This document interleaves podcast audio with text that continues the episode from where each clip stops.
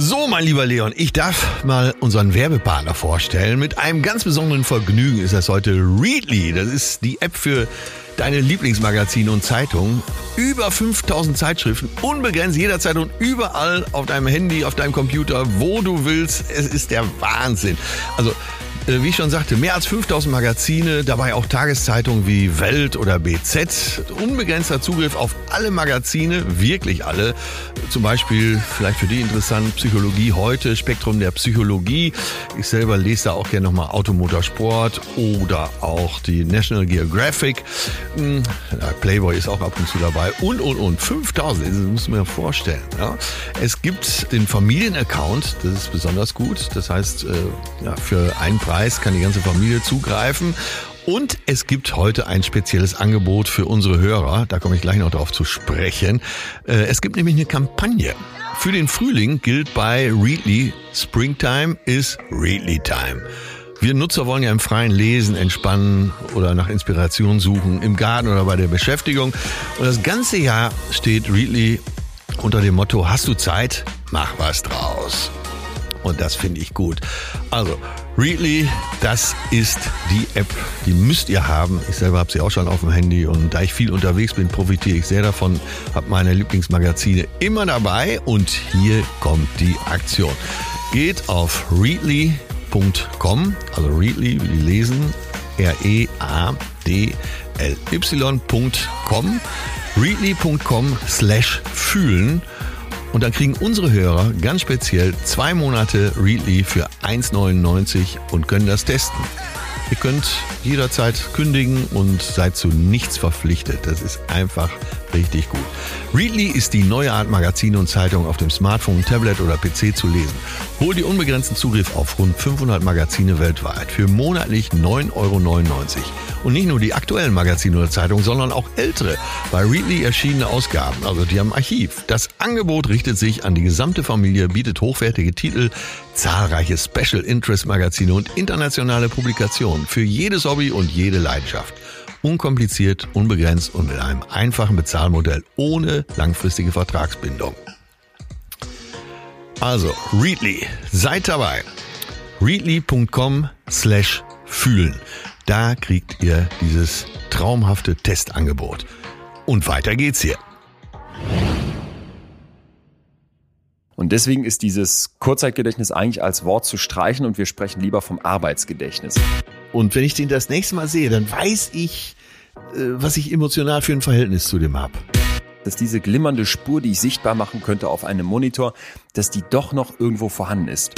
Aber es ist tatsächlich so, wenn ich dann das Programm wechsle und spiele dann äh, ein neues Programm, dann ist das alte eigentlich ziemlich weg. Durch das Vergessen ich erst meinem Hirn die Möglichkeit gebe, Platz zu behalten. Ein Jahr später denkst du schon, ach, da muss ich unbedingt mal wieder hin, das war ja genial. Betreutes Fühlen. Der Podcast mit Atze Schröder und Leon Windscheid.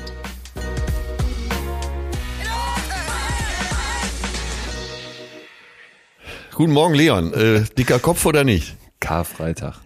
Darf man überhaupt einen dicken Kopf haben? Ein bisschen schon, muss ich sagen. Mein lieber Freund Philipp Schäpers ist ja jetzt äh, hier an der Uni Münster offiziell zum Professor berufen worden. Und wenn Hammer. du einen Professor bekochst und zu Besuch hast, sag noch mal sein Alter.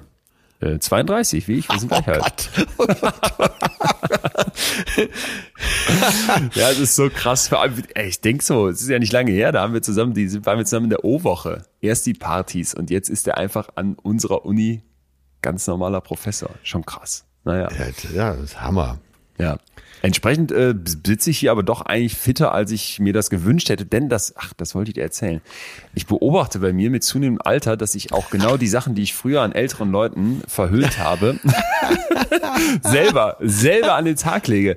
Ich, wir hatten jetzt hier, das ist schon wiederum ein paar Tage her, in der WG, ähm, so einen ja. kleinen Tanzabend. Also wirklich, das war ein bisschen eskalativer, wenn auch in den absolut Corona-konformen hier Haushaltsregeln. Ja. Und ich habe ich hab dann immer gemerkt, so beim Tanzen in unserem Wohnzimmer, wo, wo es auch dunkel war, war und so, dass ich mich wirklich so gehen ließ und auch so Moves gemacht habe, die ich sonst so bei 40-Jährigen früher als 18-Jähriger sehr belächelt habe. So, also ich, weiß, ich kann es gar nicht so genau nachmachen. So Das dieses, Ohr, weißt du, die, Ohrenstäbchen, äh, das Collier, Doppelcollier, Migräne, den diese- Taucher, den Taucher so Nase zu halten und abtauchen. Nee, ganz so schlimm nicht. Aber weißt du, so die beiden Ellenbogen so ein bisschen wie so dieser, ähm, so ein bisschen von dem Körper weggestreckt und angewinkelt und dann so mit, den, mit den Fäusten immer so ein bisschen vor zum Bass und ähm, so einer leicht gekrümmten Rückenhaltung und dann lässt sich einfach mit drehendem Becken zur Musik so gehen, wie du das früher bei Vätern auf so Goldhochzeiten und sowas beobachtet hast und dacht, äh, Goldhochzeiten, Silberhochzeiten oder was weiß ich, was das war und dachtest, so nie, so nie. Und jetzt bin ich so, immer mehr. Ja, kleiner Tipp äh, vom Älteren zum Ja, Jüngeren. Unser gemeinsamer Manager, der ja altersmäßig zwischen uns beiden liegt, ist äh, ein hervorragender Tänzer. Also jetzt im Ernst. Ach, wirklich, der macht so ein paar Moves und äh, es gibt ja Leute, die sind talentiert und er ist so einer und er kann's. Und ich habe mir von ihm abgeguckt, also er macht das nicht wirklich, aber es sieht so ein bisschen so aus, als hätte er die Hände auf der Gürtelschnalle, ne? Ah ja. Er macht das nicht wirklich und ich äh, mach das aber, steck die Daumen dann rein, dann komme ich nicht in die Versuchung, mit den Armen zu rudern und äh, dann kommt das alles mehr aus dem Becken. Wobei das auch hat doch auch was, wenn man sich da mal gehen lässt. Ich habe dann auch gedacht, so eine gewisse so eine gewisse Kauzigkeit mit dem Alter, das ist schon okay. Ja, äh, bei dir ist ja auch so Image zerstreuter Professor. Also äh, Professur kommen wir gleich drauf. Äh, ich gebe dir gleich eine Professur. Äh, und dazu würde das ja passen, ne? Man hat man sieht das ja auf Ärztekongressen, wenn er nachts im äh, Vollsuff versucht wird, auf so einer Senftube rumzutanzen. Das ist überhaupt das allerbeste Ärztekongresse. Was machst du denn auf Ärztekongressen? Äh, Ach, ich hab da, bin da schon wohl aufgetreten und gehörte irgendwann dazu. Deswegen äh, so praktisch Arzt ist gar nicht so weit weg. Ach so, Äh, okay. Ja. Also mein ganzes medizinisches Wissen habe ich über diese Veranstaltung. Ja, und ich möchte dir auch eine Professur anbieten. Ich habe jetzt hier in Hamburg die Lev Vygotsky Uni gegründet. du wärst ja meine erste Lehrkraft. Ja, fand sofort. Gerne, gerne. Lev In Vygotsky. den besprochenen T-Shirts, dass sich das so freut, freut mich. Ja, ich, ich muss diese T-Shirts haben. Free Lev Vygotsky. Nee, aber das, aber das ist wirklich schlimm. Ich habe mich auch öfter schon gefragt, wenn ich dich so sehe, du hast ja sehr viele Idolfunktionen für mich. Aber auch so dieses ähm, etwas älter werden, muss man so zu formulieren, in so einer gewissen Lässigkeit. Das würde ich mir auch gerne bewahren. Denn wenn ich dann hier ab und an mal einen Witz über deine Diesel-T-Shirts mache, denke ich, na, eigentlich, eigentlich machst du das schon alles ganz geschickt, weil noch ein Erlebnis in ähnlicher Fasson. Ich war äh, Fahrradfahren hier in Münster in den Rieselfeldern. Ich habe das Bild gesehen, ja. Ja, und hatte Ich dann, hoffe, das war in der Endphase. Nee, nicht mit dem Rennrad, nicht mit dem Rennrad. Mit so, Ah, okay. Pass auf, genau. Da hatte ich ja den Zeh noch nicht ganz so frisch und da wollte ich mich nicht in die Rennradschuhe klemmen. Also habe ich das Trekkingrad von meinem Bruder genommen und dachte dann jetzt hier Multifunktionsjacke an und ach, da habe ich noch so eine praktische Haube, so eine von Vode oder Vode, wie man das auch mal ausspricht, diese Track, diese Outdoor-Marke. Die zog ich auch noch über und sah wirklich aus wie der allerletzte Honk. Und dann fuhr ich da durch dieses Naturschutzgebiet und dachte, ja, mich sieht ja auch keiner, ist ja auch egal. Und dann bin ich in so eine Vogelbeobachtungsstation rein, wo gerade zwei 15-Jährige, glaube ich, kurz davor waren, den Koitus zu vollziehen. Und die habe ich dann Ja. so aufgemischt, versehentlich, war ja gar nicht absichtlich. Und dann dachte ich, so wie die mich angeguckt haben in meiner, weißt du, so nach dem Motto, ein Hosenbein hochgekrempelt, um nicht in die Kette zu kommen, diese Haube auf. so eine peinliche Jacke. Und ich dachte, ey, das sind echt die Typen, wo du früher in dem Alter mit 15 gedacht hast, boah, was für Loser Erwachsene. Und jetzt bin ich selber mittendrin. Mittendrin. ja, es, es geht ja darum, dass du gut alterst. Ja. Aber Also nicht mit, so. Äh, nein, man muss mit, ich finde, mit äh, Anfang 30 muss man doch gar nicht cool sein. Im Gegenteil. Ach so. Für dich ist das egal. Du darfst auch ein bisschen nerdig sein, du darfst auch ein bisschen spießig sein. So, wenn du über 50 kommst, dann wird sich rausstellen, ob du äh, cool bist. Und, Und- kannst du und woran merke ich das? bleiben. dass du genauso bist wie ich. Nein, aber äh, weiß ich nicht, das entwickelt sich ja so. Ich habe, äh, ich würde mal sagen, so Ende 30 habe ich den Dreh gekriegt. Vorher war ich nur lächerlich. Und ich weiß auch nicht, so über den, vielleicht auch über den Job. Ja, und dass ich mich so wohl in meiner Haut fühlte, dadurch äh, stellte ich plötzlich fest, oh, eigentlich bin ich eine coole Sau. Okay. Ja, Ja, ich ich- war wirklich früher der absolute äh, nicht coole. Ja, weil ich, äh, kennst du das nicht, dass man dann so Leute so beobachtet um einen herum, wo man so denkt, boah, an denen ist alles cool? Oder so sagen wir mal so vieles cool, und dann guckt man sich selber an und denkt so, na, Ja, damit Also- bin ich aufgewachsen. ja, echt. okay, gut, gut, gut. Aber äh, dann äh, so ab 50, da geht's drum, eine coole Sau zu sein. Ja gut, dann habe ich ja noch ein bisschen Zeit. Ja, total. Also wir wollen uns ja auch nicht in dem Thema festrennen. So, Nee. ich habe dir eine Rechnung geschickt über 3.500 Euro, Wieso? weil ich hatte mehrere Interessenten für meine Esszimmergruppe, den Tisch mit dem messigen Rand und den Stühlen. Ja? Und da du das Ganze als Schrott bezeichnet Nein, hast, unfair. äh, Okay, sind die wieder abgesprungen. So, und ich schicke dir jetzt eine Rechnung über den Betrag. Ja. Die Ware kriegst du natürlich nicht, aber das Geld kriege ich. Du weißt, ich habe äh, Freunde aus dem Milieu. Existenzsorgen hast du auch, ja. Äh, ich habe Freunde aus dem Milieu, die werden mir das schon holen bei dir. Ist immer noch nicht äh, weg. Nee, ich habe es wieder rausgenommen, weil äh, das war mir dann auch zu peinlich. Außerdem steht im Keller, frisst kein Brot und äh, irgendeiner will es schon haben, weil es durchaus stylisch und äh, absolut Top-Qualität, alles Ja, von das, das Gubi. ist, genau, das ist auch noch echt so ein Punkt. Wenn man, wenn man bei die zu Hause reinkommt, dann hat man echt das Gefühl, du bist nämlich nicht so in diesem Modus, was dann normalerweise in deinem Alter anfängt, dass irgendwelche Figürchen auf Fensterbänke gestellt werden, sondern das ist tatsächlich stylisch bei dir. Und ich wollte eigentlich nur foppen, ich fand den Tisch ja auch ganz cool. Tu den wieder Ja, rein. ist, das hier, das nicht alles vollstehen mit irgendwelchen Zeug, ist, glaube ich, immer einer Perle zu verdanken. Die ist da wirklich militant, wo ich sage, also so ein Beistelltisch hier noch, nix gibt's nicht, nix zu machen. Absolut. Nee, fand ich aber gut. Schlicht äh, und sortiert. ja, aber nicht noch einer. Und Ja. es hätte wohl eines weiteren bedurft, würde ich mal sagen. Na, für eine Tasse Kaffee, aber gibt's nicht. Wie gesagt, Rechnung ist raus. Ja. Äh, und das Geld will ich von dir wieder haben. Du hast da wirklich meinem Geschäft so geschadet. Ich überlege sogar noch, ob ich Dr. Tyson bemühe. Und der ist Strafverteidiger. So, jetzt Äh, aber, also ja. äh, ich, Für alle, äh, die jetzt denken, mein Gott, sind die heute in Plauderlaune. Wir haben, äh, wo ich jetzt zur Aufnahme Karfreitag, und das ist ja so ein Tag, ja, da ist man ja wo eigentlich alle frei haben. Ich habe hier auch viel Schelte bekommen, dass ich heute arbeite, aber ich habe ja hier auch schon öfter gesagt, das ist ja auch nicht wirklich Arbeit. Ja, wir machen es heute kurz. Wir machen's kurz. Ja, Ich hab- ich, wir können es eigentlich nicht kurz, mein Lieber, weil das Thema, was weiß, wir heute dabei weiß. haben, du weißt, ich bin ja immer so ein bisschen der Werbebeauftragte für unsere Themen. Ja. Ähm, das ist sowas von Hammer. Es soll ums Vergessen gehen und ähm, beim, beim Vergessen auch, was in den Zuschriften drin steckte, war ja so krass, was die Leute zum Teil, was ihr zum Teil für Geschichten mit uns geteilt habt, wo ich wirklich dachte, das geht nicht nur unter die Haut, sondern das ist echt was, wo wir ran müssen. Ja. Weil, weil das auch so viel übers, übers Menschsein verrät, das Vergessen und über unser Hirn und über unser Funktionieren. Weshalb ich wirklich ähm, schöne Sachen für, für dich dabei habe. Neben Gedankenexperimenten habe ich Elektroden im Hirn. Ich habe ähm, Maschinen, mit denen man gerade versucht, das Erinnern massiv zu verstärken. Und vor allem Ja, wollen wir am Ende ja. klären, wie man es schaffen kann, Sachen absichtlich wieder zu vergessen. Und das ist für mich eigentlich der spannendste Punkt, nämlich zu checken, wie kann ich das schaffen, Dinge aus meiner Vergangenheit, die ich nicht mehr möchte, loszuwerden. Naja, es hat schon viele Facetten. Was äh, wirklich eine wichtige Information ist, finde ich, dass man vergessen muss. Sonst kann man fast nicht überleben, ohne verrückt zu werden. Habe ich das äh, laienhaft richtig gesagt? Ja, ganz wichtig sogar. Ganz wichtig. Auf der anderen Seite möchte ich dich darauf hinweisen, dass eine gute Bekannte von mir, Christiane Stenger, mehrfache Gedächtnisweltmeisterin war. Echt? Und jetzt kommt's, die sieht noch irre gut aus. Kannst ja mal googeln, Christiane Stenger. Du weißt, dass das schon eine sexistische Aussage ist, ne? Absolut. äh, aber gut, ich bin ich äh, zumindest erstmal mit ihren äh, anderen Skills angefangen. Großartig. Und das kommt noch als i-Tüpfelchen oben drauf, dass sie äh, sagenhaft gut aussieht, sie Ja. zwischen äh, ja, ab und zu mal auch als Model arbeitet und dass sie eine begnadete Tänzerin ist. Da haben wir es wieder. Und jetzt sag mal, wo kommen sonst solche Skills zusammen? Das stimmt, das stimmt. Äh, So eine geballte, geballte Sache ist natürlich Hammer. Sag mal kurz, was heißt denn jetzt, was kann die sich denn merken? Ach, ich habe sie gerade mal googelt, ich kenne die auch vom Sehen. Ja, die war Äh, auch schon in, äh, in allen Talkshows. Ja, super, und, super, super.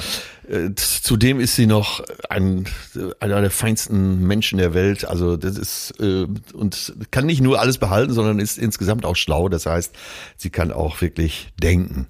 Und was, also was kann die sich dann alles merken? So tausend Stellen von Pi oder so Nummern? Ja, so, alles Mögliche, ja.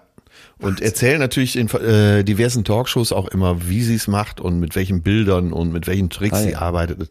Äh, das ist ja alles hinlänglich bekannt, glaube ich, weil ja immer mal wieder gefragt wird. Das beschäftigt ja, das haben wir ja auch an den Zuschriften gesehen, das beschäftigt so viele Leute. Ja. Wie schaffe ich es, mir das und das und das zu merken, Namen zu merken, Zahlen zu merken und, und, und. Was hast du dazu gefunden? Äh, ganz viel. Ich glaube, da müssen wir uns vorsichtig reintasten. Aber erstmal wollte ich von dir wissen, ob du das denn auch kennst, weil ich, ich habe eine ganze Reihe von Punkten für alle schon mal auch für nachher. Ganz praktisch, wie kann ich es schaffen, mir Dinge zu merken? Sachen nicht vergessen, die ich Ja. Okay. nicht vergessen will. Zum Beispiel irgendwelche Zahlen für die Firmenpräsentation ne? oder äh, einen Namen oder vielleicht die neuen Französisch-Vokabeln aus dem Kurs, den ich gerade belege, so nach dem Motto. Aber du find bist ja, doch auch ziemlich gut. Nee, nee, nee, nee, nee. Was du für ein Repertoire hast? Ja, aber das ist einfach nur dann, wenn, wenn du das überhaupt so siehst, dann ist es, wenn überhaupt auch wieder Fleiß und Wiederholung. Aber ich muss echt sagen, ich bin, bin total der vergessliche Typ, wobei ich das äh, deswegen auch manchmal denke, das ist gut, weil ich zum Beispiel ganz rigoros aussortiere. Also ich habe, Ja. als ich über das Thema Vergessen nachgedacht habe, sofort gedacht, ganz oft gibt es bei Momente, da rede ich mit irgendwem und weiß, wir werden nie wieder reden miteinander, ne? weil, weil man natürlich auch beruflich mit ganz verschiedenen Leuten zu tun hat. Und dann Ja, merke ich ja. mir einfach nur das, was für mich relevant ist und gehe dann gedanklich weiter. Und das ist überhaupt nicht böse Das gemeint zeichnet oder sowas, schlaue ne? Menschen aus, glaube ich, ne? dass sie äh, schnell Unwichtiges von Wichtigen trennen. So, genau. Das hat dann den Nachteil, dass ich mir den Namen nicht merken kann und dann blöd dastehe, wenn man sich wieder trifft. Aber ähm, ich habe mir halt die wichtigen Informationen gemerkt, die mir die Person gegeben hat und den Rest aussortiert. Und das ist ja vielleicht mal der erste ganz zentrale Punkt. Ne? Vergessen ist verdammt wichtig, ist essentiell. Ja. Also Weil sonst äh, zu viel los wäre im Kopf und man aus der Fülle der Informationen die wichtigen gar nicht mehr für sich raussuchen könnte. Ja, ähm, wir können uns das eigentlich alle mal einfach vorstellen. Es gibt, kennst du Black Mirror, diese Serie auf Netflix? Ja, ja, natürlich. Da gibt's die eine Folge, das transparente Ich. Und da Ja. haben die Leute irgendwie so ein ganz kleines Ding im Ohr und haben dadurch die Fähigkeit, sich alles zu merken und alles nochmal abzuspielen, jeden Moment ihres Lebens im perfekten Ja. Detail, so wie so, ein, Ja. wie so ein Film vor den Augen. Und ich dachte, alleine schon die Vorstellung, finde ich, ist die Hölle. Wenn du nichts vergessen würdest, wenn du alles, wenn auch auf Wunsch, aber abrufen könntest, ich fände das überhaupt nicht gut. Wenn du das so sagst, wird es einem sofort unheimlich, oder? Das ist ja total unheimlich, oder nicht? Ja, sehe ich schon so, ja. Ja, gut. Und, und das Krasse ist nämlich, pass mal auf, ich weiß nicht, ob du den Begriff kennst, aber es gibt Menschen, die haben Hyperthymesie. Und das sind Leute, die können sich an jeden gottverdammten Tag ihres Lebens perfekt erinnern. Ja, also, Nee. doch, und da gibt's einen Fall, könnt ihr mal googeln, Jill Price, ähm, die 2006 von Professor James McCuff und Kollegen im Prinzip untersucht wurde. Und das war also eine Frau, die sagt selber, sie hat ein nonstop unkontrollierbares automatisches Gedächtnis. Und wenn die irgendwo im Fernsehen zum Beispiel oder wo auch immer ein Datum aufblitzen sieht, Ja. dann erinnert die sich an diesen Tag in ihrem Leben und zwar komplett. Von, von morgens bis abends und auch genau, was sie gemacht hat, was sie an dem Tag anhatte, wie sie, wie sie sich gefühlt hat und so weiter und so weiter, ob das ein Montag war. Und sie sagt, sie kann einfach die Dinge aus ihrer Erinnerung nicht gehen lassen, nicht wegziehen lassen. Und da habe ich mir gedacht, ey, diese, diese Black Mirror-Geschichte, wenn es das dann irgendwie auch in echt gibt mit Hyperthymesie, das, Ja. das muss die Hölle sein. Geht das denn mit anderen Fähigkeiten Hand in Hand? Ich, äh, wir haben ja hier schon mal Hochsensibilität behandelt, dass so Leute einfach auch mehr mitkriegen. Das weiß ich nicht genau. Also es ist unklar, woran das liegt. Es hat offenbar nichts mit der Größe des Hippocampus zu tun, eine Hirnregion, die uns heute vielleicht noch mehrmals begegnet, die vor allem mit dem Langzeitgedächtnis zu tun hat, ne, wo so die Sachen abgelegt werden. Sieht aus wie ein kleines Seepferdchen, daher der Name Ja, Hippocampus. Sondern es scheint eher so zu sein, dass es verstärkte Aktivierungen mehrerer Hirnregionen sind, die dann zusammenschalten. Und dieses verstärkte Aktiviertsein, ja, das wird uns auch wieder begegnen. Wenn du Ja, hochfährst, ja. merkst du dir mehr. Und ich weiß ehrlich gesagt jetzt nicht aus der praktischen Erfahrung, da gibt's ja auch ganz wenige Fälle nur, ob das, ob das irgendwie dann auch besonders toll ist, weil du für eine Klausur ganz einfach lernst. Ähm, es scheint aber eher zu sein, so zu sein, hat mir ein Forscher erzählt, dass die Leute, die sich ganz viel merken können, dann sogar Schwierigkeiten in Klausuren haben, die so ein sogenanntes fotografisches Gedächtnis haben, weil die so viele Infos im Kopf haben, Ja. dass sie es dann nicht schaffen zu sortieren. Und das, und da vielleicht direkt ein kleines Zwischenfazit, ist eben der Kern vom Vergessen. Unser Hirn möchte Das ist die Zukunft Funktion, vorhersagen. die ne? Funktion von Vergessen eben. Ja, genau. Und in diesem ja. Versuch, die Zukunft vorherzusagen, musst du Sachen aussortieren. Du wirst in fünf Tagen nicht mehr brauchen, was du am Dienstag zum Frühstück gegessen hast, ne? Aber du wirst vielleicht noch brauchen, dass, ich weiß nicht, an dem Tag im Büro XY passiert ist, was du dir merken musst. Und dieses bewusst dann auch Sachen von den ganz vielen Infos, die auf dich einprasseln, auszusortieren, zu vergessen, das ist eben zentral. Ja, das scheint mir besonders gut zu gelingen. Äh, Kennst du denn auch als äh, leitendes Hirn so Momente, du gehst in den Keller runter und weißt gar nicht mehr, was du wolltest? Ja, ja. Ja? Jo, auf jeden Oh Fall. Gott sei Dank, Klar. hast du gerade gehört, wie mir der Stein vom Herzen fällt. Oh Gott, oh Gott, oh Aber Gott. das kennst du auch. Ja, total. Und es Ja, liegt gut, nicht am. Alter, weil ich war als Jugendlicher schon so. Und als Ja, Kind. Äh, Das fand ich auch interessant. Also es ist schon so, dass bestimmte Sachen, was die Gedächtnisleistung im Alter anbelangt, natürlich nachlassen, was vor allem so diese Fähigkeit, neue Dinge da einfach reinzuschaufeln anbelangt. Ne? Bestes Beispiel irgendwie Fremdsprachen lernen. Das geht einfach als Kind einfacher als als Erwachsener. Ja. Und trotzdem ähm, gibt es auch die Ansicht, dass viele Leute eben im Alter vergessen, wie viel sie eigentlich auch schon mit 20 vergessen haben. Und dass das deswegen gar nicht so ist, dass du jetzt einfach als alter Mensch viel vergesslicher wirst. Du hast mir ja mal den Unterschied hier beigebracht zwischen äh, fluiden Denken und kristallinen Denken. Ne? Ich habe es bewusst ganz einfach ausgedrückt. So. Und äh, ich hatte diesen Moment, wenn wir Zeit noch für diese eine Geschichte haben. Ich war äh, die Tage in einer Sendung, wo eben, äh, sagen wir mal, ältere Prominente auf junge, hochbegabte Schüler treffen. Ah. Das klingt schon scheiße und es war noch. Ich, also dreieinhalb Stunden ging die Show und ich Moderiert von Johannes B. Kerner, ZDF, Samstagabend. Nee, nee, nee, nee, Nee, das okay, nicht. Äh, äh, moderiert von Luke Mockridge, der selber auch ein schlauer Kopf ist. Und einmal mussten wir gegen Grundschule antreten, einmal gegen äh, Mittelstufe, einmal gegen quasi Abi-Abschluss, ne? Ja. So, und jetzt kamen, jetzt kamen die Grundschüler da rein. Und das waren aber schon so welche von der International School on, äh, on the Rhine. Äh, und die er- zwei Mädels, zwei Jungs. Die erste wurde interviewt. Ja, Mensch, äh, was hast du denn so für Fächer? Was sind deine Lieblingsfächer? Dann war es, glaube ich, aber äh, schon direkt Mathe und äh, Deutsch. Und dann äh, ging erstmal über Schule. Dann ging es drum, welche Sprachen sprichst du? Also sie hatte fünf Sprachen drauf. Da, da hat sie. Deutsch und Englisch aber schon gar nicht mehr mitgerechnet. Okay. Oh Gott. Oh Gott. Da war auch Koreanisch dabei. Dann Hobbys, Taekwondo und Violine. Und ich sag noch so, scheiße, ey, das kann ja lustig werden. Jetzt waren wir in dem Panel, waren wir alle älter. Das heißt aber, es war dabei Alvaro, ein spanischer Sänger, Alvaro, der in Berlin lebt, auch sehr schlauer Kopf. Der ist Baujahr 93. Sophia Tomalla, die ist drei Alter, die wird jetzt 32. Und äh, Ricardo Simone, der ist Baujahr 91, glaube ich. Das heißt, allein in unserem Panel bei den Älteren war ich schon mal wenigstens doppelt so alt wie der Rest. Ey, ich, ich sag, das, äh, der Tiefpunkt meines Lebens war diese Show. Wirklich. Echt? Ja. So, dann, dann, dann wurden wir von denen in der Grundschule schon gedemütigt, weil natürlich so viel schulisches Wissen dran kam. Ähm, so, jetzt, jetzt könnte ich zig Beispiele aufführen. Es kamen auch Beispiele, wo man sich gut rächen konnte. Zum Beispiel bei, äh, wenn es darum ging, welche Blätter gehören zu welchem Baum und so. Da haben die geguckt wie die Autos und haben gedacht, was ist ein Baum? Ach, okay, und da kommst du dann und kannst hier die Eiche und Ja, oder äh, es ging drum, wer hat während seiner Studentenzeit schon äh, Europareise geschrieben, äh, während seiner Studentenzeit in Göttingen Europareise geschrieben. Äh, in meinem Panel fragende Gesichter, äh, bei den Schülern äh, der Abschlussklasse fragende Gesichter. Nur ich wusste natürlich schon beim Anfang der Frage, dass es nur Heinrich Heine sein konnte. Ja.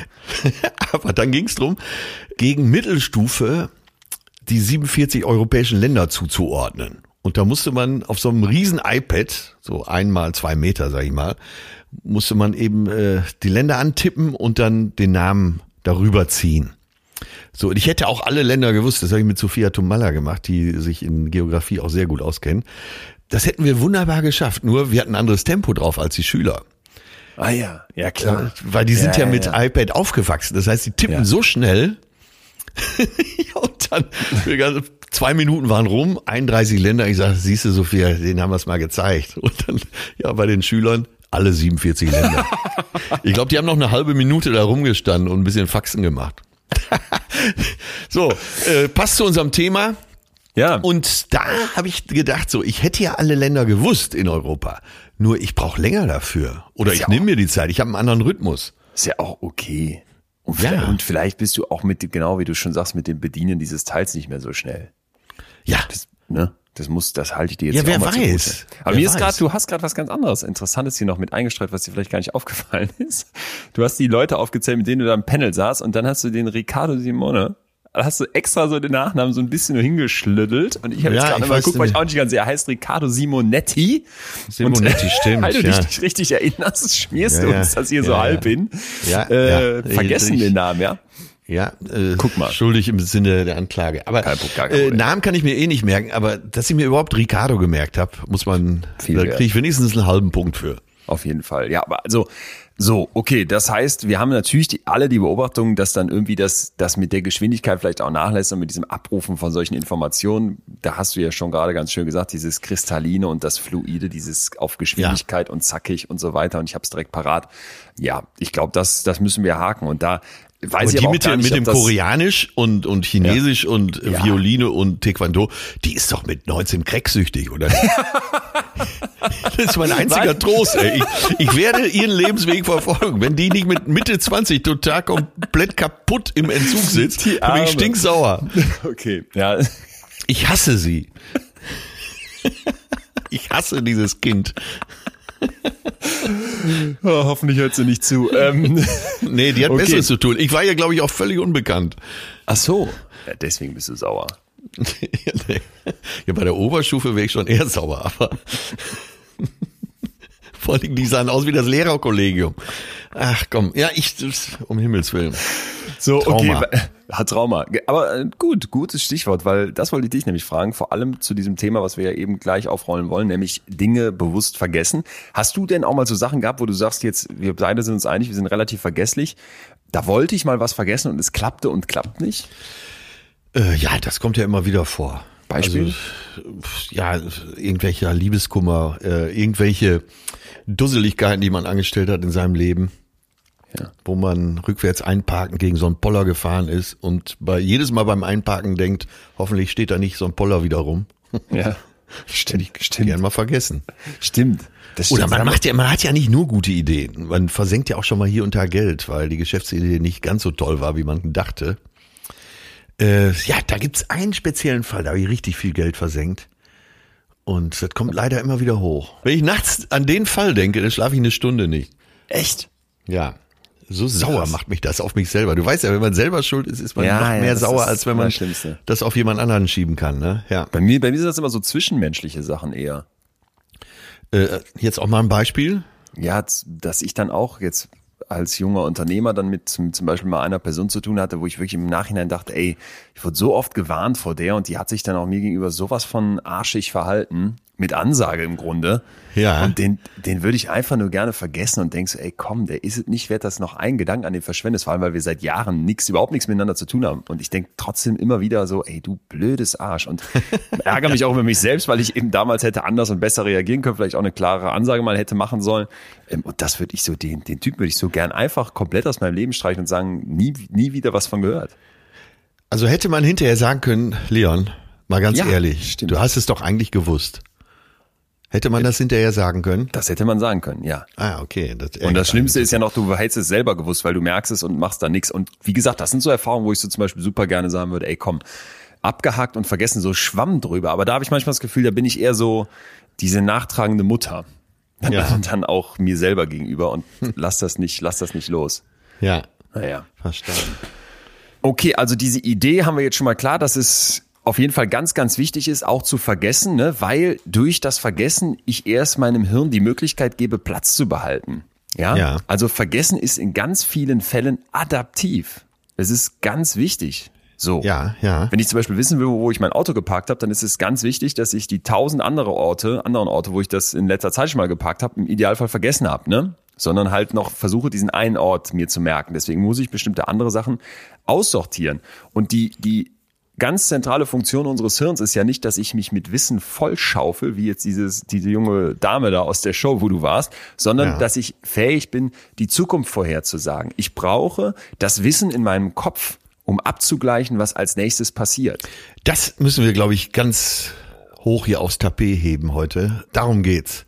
Genau. Nämlich sich äh, in die Zukunft zu richten. Mit den Erfahrungen, die man gemacht hat, mit dem Wissen, äh, daraus Muster zu entwickeln, mit der man die Zukunft äh, besser und besser bewältigen kann, oder? Genau, ganz wichtig. Und da gibt es einen Forscher zu, Professor Dr. Nikolai Axmacher. Äh, Mit dem habe ich gesprochen. Das ist ein Bochumer Psychologie-Professor und Extinktionsforscher, äh, ein Neurologe im Grunde, der versucht zu klären, ob in unserem Kopf die Dinge, ja, und da ist jetzt das Wort Extinktion eben zentral, ob die tatsächlich verschwinden, wenn wir sie vergessen, oder ob die noch irgendwie da sind. Und äh, der Typ Jetzt ist der Hammer. Ich darf, gespannt. darf Ja. kurz erzählen, wo ich den gefunden habe. Und zwar gibt's von SWR 2, habe ich hier schon oft gesagt, dass ich diesen Podcast liebe, SWR 2 Wissen, eine Folge, Ja. die heißt Die Psychologie des Vergessens. So bin ich auf den gestoßen, habe den angefunkt und der war sofort bereit, mit mir zu sprechen und Ja. hat echt äh, super interessante Sachen gesagt.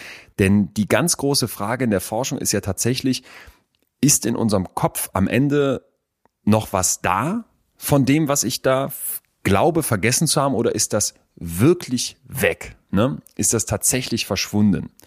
So, und dazu können wir uns mal fragen, um das jetzt zu klären, was ist überhaupt vergessen und wie läuft das ab, wie unser Gedächtnis funktioniert. Denn wenn wir das begreifen, dann werden wir auch verstehen, worum es beim Vergessen geht. Und ich würde sagen, deswegen sollten wir da einmal eintauchen. Du hast ja gerade schon gesagt, mit dem Gedächtnis hat man dann vielleicht irgendwann absolut. zunehmend Probleme und so weiter. Deswegen äh, will ich, Ich lehne mich hier in unserem äh, Zwei-Personen-Hörsaal mal zurück und äh, lausche deinem Vortrag. Schön. Also Gedächtnis ist erstmal die Fähigkeit, dass ich etwas Erlerntes durch das Abspeichern und dann den späteren Abruf immer wieder parat habe. Ja? Also dass ich etwas dauerhaft behalten kann. Und da gibt's jetzt, das kennen wahrscheinlich viele, ein klassisches Drei-Stufen-Modell nach Atkinson und Schifrin, die sagen, wir haben erstmal flüchtige Eindrücke im sogenannten sensorischen Gedächtnis. Ja, das ist dann so alles, was so einfach an dir vorbeizieht. Ah, jetzt habe ich gerade hier den Vogel gehört, ähm, jetzt habe ich da vorne gerade ein rotes Auto gesehen, jetzt spüre ich gerade, dass ich in Hundescheiße getreten bin. Ja. So, und manche von diesen flüchtigen sensorischen Eindrücken, die gehen dann ins Kurzzeitgedächtnis über. Das kannst du dir so ein bisschen vorstellen wie so unser, unser geistiger Bildschirm. Da Ja, wird dann tatsächlich okay. etwas verarbeitet, ne? Während wir bei diesem sensorischen von einer halben Sekunde, wenn überhaupt reden, also von Sekundenbruchteilen, geht's jetzt beim Kurzzeitgedächtnis, so das klassische Wort, um ein paar Sekunden. Und ein Mhm. wiederum winziger Teil davon, den ganzen Rest haben wir schon vergessen, der wird weggeschoben, der geht dann für die Abspeicherung ins Langzeitgedächtnis und wird dort für einen möglichen späteren Abruf enkodiert, also irgendwie abgelegt. Und mittlerweile sagt man, dass man dieses Wort Kurzzeitgedächtnis, so diesen mittleren Teil, eigentlich gar nicht so gerne mag, weil in diesem Kurzzeitgedächtnis doch viel mehr passiert. Also es hat nicht einfach so eine passive Rolle, wo irgendwie was über den Bildschirm zieht. Ne? Ja, so war das eher mein Verständnis, ja. Ja, und das haben ganz viele. Das stimmt aber nicht. Es ist tatsächlich heute der Begriff Arbeitsgedächtnis, den wir lieber benutzen. So wie Arbeitsspeicher. Äh, Ja, genau, weil in dem Moment richtig was passiert. Ne? Das heißt, es wird nicht einfach nur irgendwie was angeguckt, sondern es wird im Prinzip in diesem Moment schon manipuliert, es werden Informationen wiederholt, es wird abgeglichen mit vergangenen Erinnerungen, die vielleicht schon da sind, es werden Assoziationen gebildet und so weiter.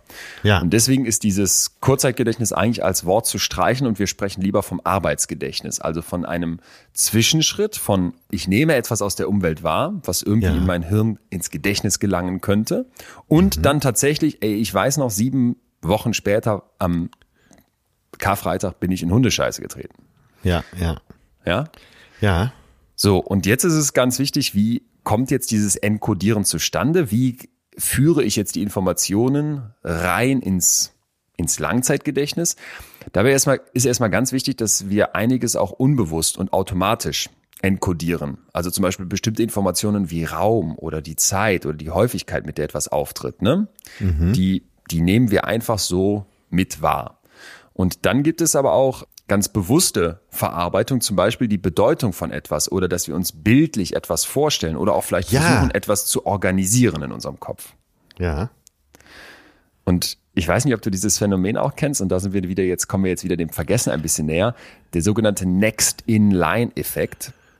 Das Ja. bedeutet, du stehst irgendwie in der Supermarktkasse oder noch besser an, Ah, okay, mhm. am, am Restauranttresen, jetzt gerade to go bei Corona und willst dir irgendwie was bestellen, hast dir die drei Bestellungen von zu Hause gemerkt, ne, mit Mhm. den, mit den Daten deiner, mit den Angaben, Wünschen deiner Freundin noch. Und jetzt sagt die Person vor dir etwas in der Schlange. Und weil wir uns auf das konzentrieren, was wir sagen werden, werden wir dieses, was da die Person vor uns sagt, gar nicht mit, mit wahrnehmen. Wir, wir werden eine, wir werden keine Enkodierung stattfinden lassen. Oder wir können auch sagen, es ist eine misslungene Enkodierung, denn ich habe sofort wieder vergessen, was die Person vor mir gesagt hat. Das ist nicht in mein Langzeitgedächtnis gekommen. Ah, okay, weil's, äh, weil du sofort weißt, das hat keine Rele weitere Relevanz mehr. Genau, genau. Ne? Oder weil du eben genau sagst, hey, ich muss mich auf, ja, ich muss mich auf mein eigenes gerade konzentrieren, ich bin beschäftigt. Ja. Keine So. Kapazitäten. Genau. Und jetzt, und da finde ich, wird's dann sehr interessant, ist halt die Frage, wenn ich diese Informationen im Langzeitgedächtnis habe, wenn die da einmal reingekommen sind, wie komme ich da jetzt wieder dran? Ja. Und dazu wird im Prinzip eine Erinnerung, wenn ich sie wieder hervorkrame, und ich will da mal das Bild einer Bibliothek eröffnen. Ne? Also stell dir vor, in deinem Kopf, da stehen, ist jetzt sehr vereinfacht, aber da stehen unfassbar viele Bücher einfach in tausenden Regalen zu verschiedensten Themen. Wenn ich jetzt eine Erinnerung hervorkrame, dann rennt da irgendwer durch diese Bibliothek, holt das Buch nach vorne und legt dir das quasi auf den Tisch und jetzt wird es im Kurzzeitgedächtnis neu aktiviert. Und, die, und das ist jetzt sehr interessant. Wir reden jetzt von Rekonsolidierung. Ja, also das, was ich jetzt hier verarbeite, das wird neu konsolidiert, neu mit dem aus dem Langzeitgedächtnis abgestimmt. Und deswegen ist es auch nicht so, und da hakt jetzt dieses Bild von der Bibliothek, was sonst sehr schön ist, hakt ein Ja, bisschen. ja. Denn dieses Buch, was ich vor mir liegen habe, das ist kein fixer Text, sondern das müsste man sich jetzt vielleicht eher wie ein Tablet vorstellen, auf dem ein Textdokument liegt. Und dieses Textdokument, das bearbeite ich jetzt, indem ich das gerade benutze als Erinnerung und dann speichere ich das neu ab. Das heißt, äh, du, auch in dem Dokument nimmst du schon Sachen, die nicht so wichtig sind. Satzteile, wenn man sich das so vorstellen will, raus und nimmst die Essenz. Nicht, nicht nur das, das auch natürlich schon vorher. Du versuchst ja viel auszusortieren, das haben wir beim Vergessen beschrieben. Aber denk mal an so Momente. Für mich ist eigentlich immer das perfekte Beispiel, wenn wir mit den Jungs dann in Südfrankreich zelten waren und dann schüttet's die ganze Zeit und du denkst, oh, eigentlich war doch gutes Wetter angesagt und dann ist das eigentlich total grauenhaft und wir müssen da mit so Ästen und kleinen Schaufeln Gräben um die Kescher Wurfzelte schaufeln, damit wir nicht unter, Ja. untergehen. Ein paar Wochen später, wenn ich diese Erinnerung abrufe, ist das nicht einfach ein Erlebnisbericht aus dieser Nacht, wo es kalt war und alle fanden es doof und schlechte Stimmung und schlechte Laune, sondern es ist plötzlich so eine Heldentat draus geworden. und es ist was ja. Schönes. Ne? Es ist dieses du, hast, du hast ja schon genau von dem Ereignis, das du hier ja schon öfter mal erzählt. Und äh, du hast ja gesagt, letztendlich äh, empfinde ich das im Rückblick als richtig tollen Abend oder äh, tolle ja, Tage. Das, ja. das kennen wir doch alle. Das ist doch diese unfassbar dankbare Funktion unseres Hirns, Erinnerungen an ganz vielen Stellen dann auch schöner zu rechnen, Sachen auszusortieren, Sachen wegzuschmeißen, Sachen umzuschreiben. Und das ist eben dieses Bild, was wir auch im Kopf haben müssen. Ja, ganz genau. Das ist jetzt für alle gut nachzuvollziehen, wenn ich das mal kurz übersetzen darf. Da ist Urlaub ja ein gutes Beispiel. Wie oft waren wir schon irgendwo im Urlaub und haben vor Ort gedacht, na ja, na ja, geht so. Ein Jahr später denkst du schon, ach, da muss ich unbedingt mal wieder hin. Das war ja genial. Stimmt. Weil du die, den ganzen Mist, der so zwischendurch war und die Langeweile und äh, eigentlich doch nicht so gut, das hast du alles für dich selber schon wieder gelöscht. Das stimmt. Und wenn ich einen Freund darauf hinweise und sagt, ja komm, hör mal, das war ja auch noch und das war auch noch, das war alles nicht so dolle, ne? Und weißt du noch, wie wir da, ah ja, stimmt, hm, hast du recht. Und wir haben doch vor Ort sogar gesagt, hier fahren wir nie wieder hin, das ist die letzte Ausfahrt vor der Hölle. Und plötzlich fällt dir das wieder ein. Für dich selber hattest du das aber schon so als Traumurlaub hingebogen. Ja, genau. Ohne Absicht. Genau. Und, da, und das ist eben Teil des Erinnerns, ne? dieses Rekonsolidieren.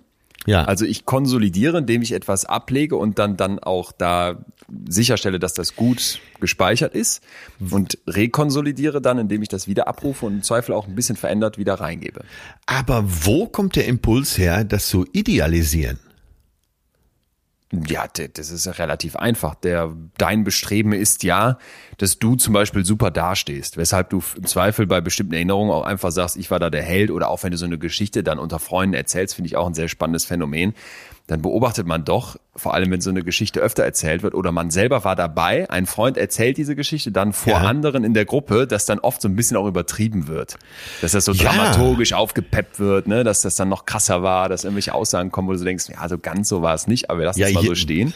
Je nach Charakter und Je Persönlichkeit. je nach ne? Charakter, aber- Wo du, es gibt ja so Leute, kennst du, hast du mit Sicherheit auch im Bekanntenkreis, egal welche Geschichte die erzählen, sie gehen immer als Held daraus hervor. Ja. Entweder haben sie es gewusst oder haben irgendjemand den Arsch hochgebunden. Ja, genau. Aber das, aber das kann ja, also das, ähm, dass du da selbstwertdienlich versuchst, Sachen auch abzuspeichern, absolut, absolut denkbar. Ich finde noch ganz interessant, dass es Untersuchungen gibt, dass man Leuten dann auch irreführende Einzelheiten in ihre Erinnerungen implantieren kann. Ne? Also zum Ja. Beispiel, indem ich dir irgendwelche Suggestivfragen stelle oder dir subtil so Fehlinformationen wiederholt mit einstreue. Das kann dann dazu führen, dass sowohl bei Kindern, aber auch bei Erwachsenen tatsächlich die Erinnerung manipuliert wird und die nachher das in ihre Erinnerung aufnehmen, was gar nicht da war. Riesenthema in der äh, in der Filmwelt, äh, in Hollywood speziell. Äh, wir erinnern uns vielleicht alle noch an Inception.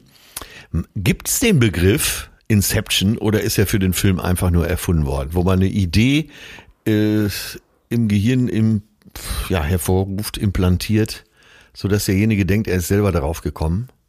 Gibt's das Also Wort Inception ich eigentlich? muss gestehen, ich weiß es nicht aus der Forschung, aber mir sind eine Hast du ganze den Reihe Film von, gesehen? Den Film habe ich gesehen, fand ich ja überragend und mir sind eine ganze Reihe von Untersuchungen bekannt, wo genau sowas gemacht wurde, wo man mit Zeugen versucht hat, denen Fehlinformationen reinzugeben und nachher haben die es wirklich geglaubt und hatten aber das Ganze nie erlebt. Ja. Das ist ja, das ist ja auch im Thema sexueller Missbrauch ein, ein riesen Streitthema in der Forschung, ne? weil halt einerseits gesagt wird, ja, definitiv auch Kinder können zum Teil Sachen ganz explizit und genau erinnern. Natürlich können Sachen erstmal verloren gehen und dann wiederkommen. Und natürlich, und das ist dann eben die Kehrseite, lassen sich aber auch Erinnerungen manipulieren, weshalb man da sehr vorsichtig sein muss, wenn man bestimmte Leute zu bestimmten Themen befragt. ja. Ja, aber ne, erstmal so vielleicht die Idee, sich jetzt, wenn wir an dieses Wiederabrufen einer Erinnerung denken und uns vorstellen, das ist eben kein festgeschriebenes Buch, sondern eher so ein Tablet mit einem Textdokument, in dem wir auch Sachen verändern und oft nicht Ja, bewusst, dann wird Bild. doch klar, dass diese Ja. Erinnerung nicht einfach nur was, was kognitives und biologisches ist, ne? irgendwie Synapsen, das ist ja der normale Ansatz, Ja, Synapsen, okay, die zusammen das ist ja sondern es ist auch was soziokulturelles. Ne? Es hängt auch davon ab, wie du mit anderen zusammen bist, was du vielleicht in der Zwischenzeit für Erfahrungen gemacht hast, was die Gesellschaft von dir erwartet, wie diese Erinnerung in deinem Kopf funktioniert. Das finde ich erstmal ganz wichtig. Ja, und das ist ja gut und wichtig, dass du es so klar sagst. Weil äh, da könnte man ja auch von ausgehen, gerade als, äh, sag mal, jemand, der an Naturwissenschaft glaubt, dass es einfach nur die Synapsenverbindungen sind und die äh, entsprechenden äh, chemischen Prozesse, die das abspeichern. Aber du sagst ganz klar, äh, eben das soziologische, äh, ja, das weitere Erleben gehört dazu, wie du das wieder hervorholst.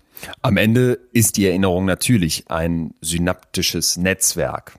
Ne? Ja. Sehr viel komplexer, als man früher dachte. Also es ist nicht gelungen, einfach so zu sagen, okay, hier in deinem Hirn, sagen wir jetzt mal links überm Ohr, da ist so die Region, wo du die Namen abspeicherst. Und rechts am Hinterkopf, da liegen die Telefonnummern. Das ist Quatsch.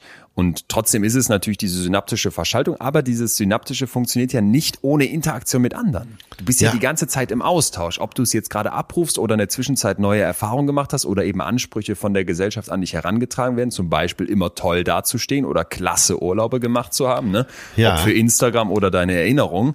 Da ist dann eben das Soziokulturelle, was eine Rolle spielt, was einen Einfluss nimmt auf diese synaptischen Verschaltungen.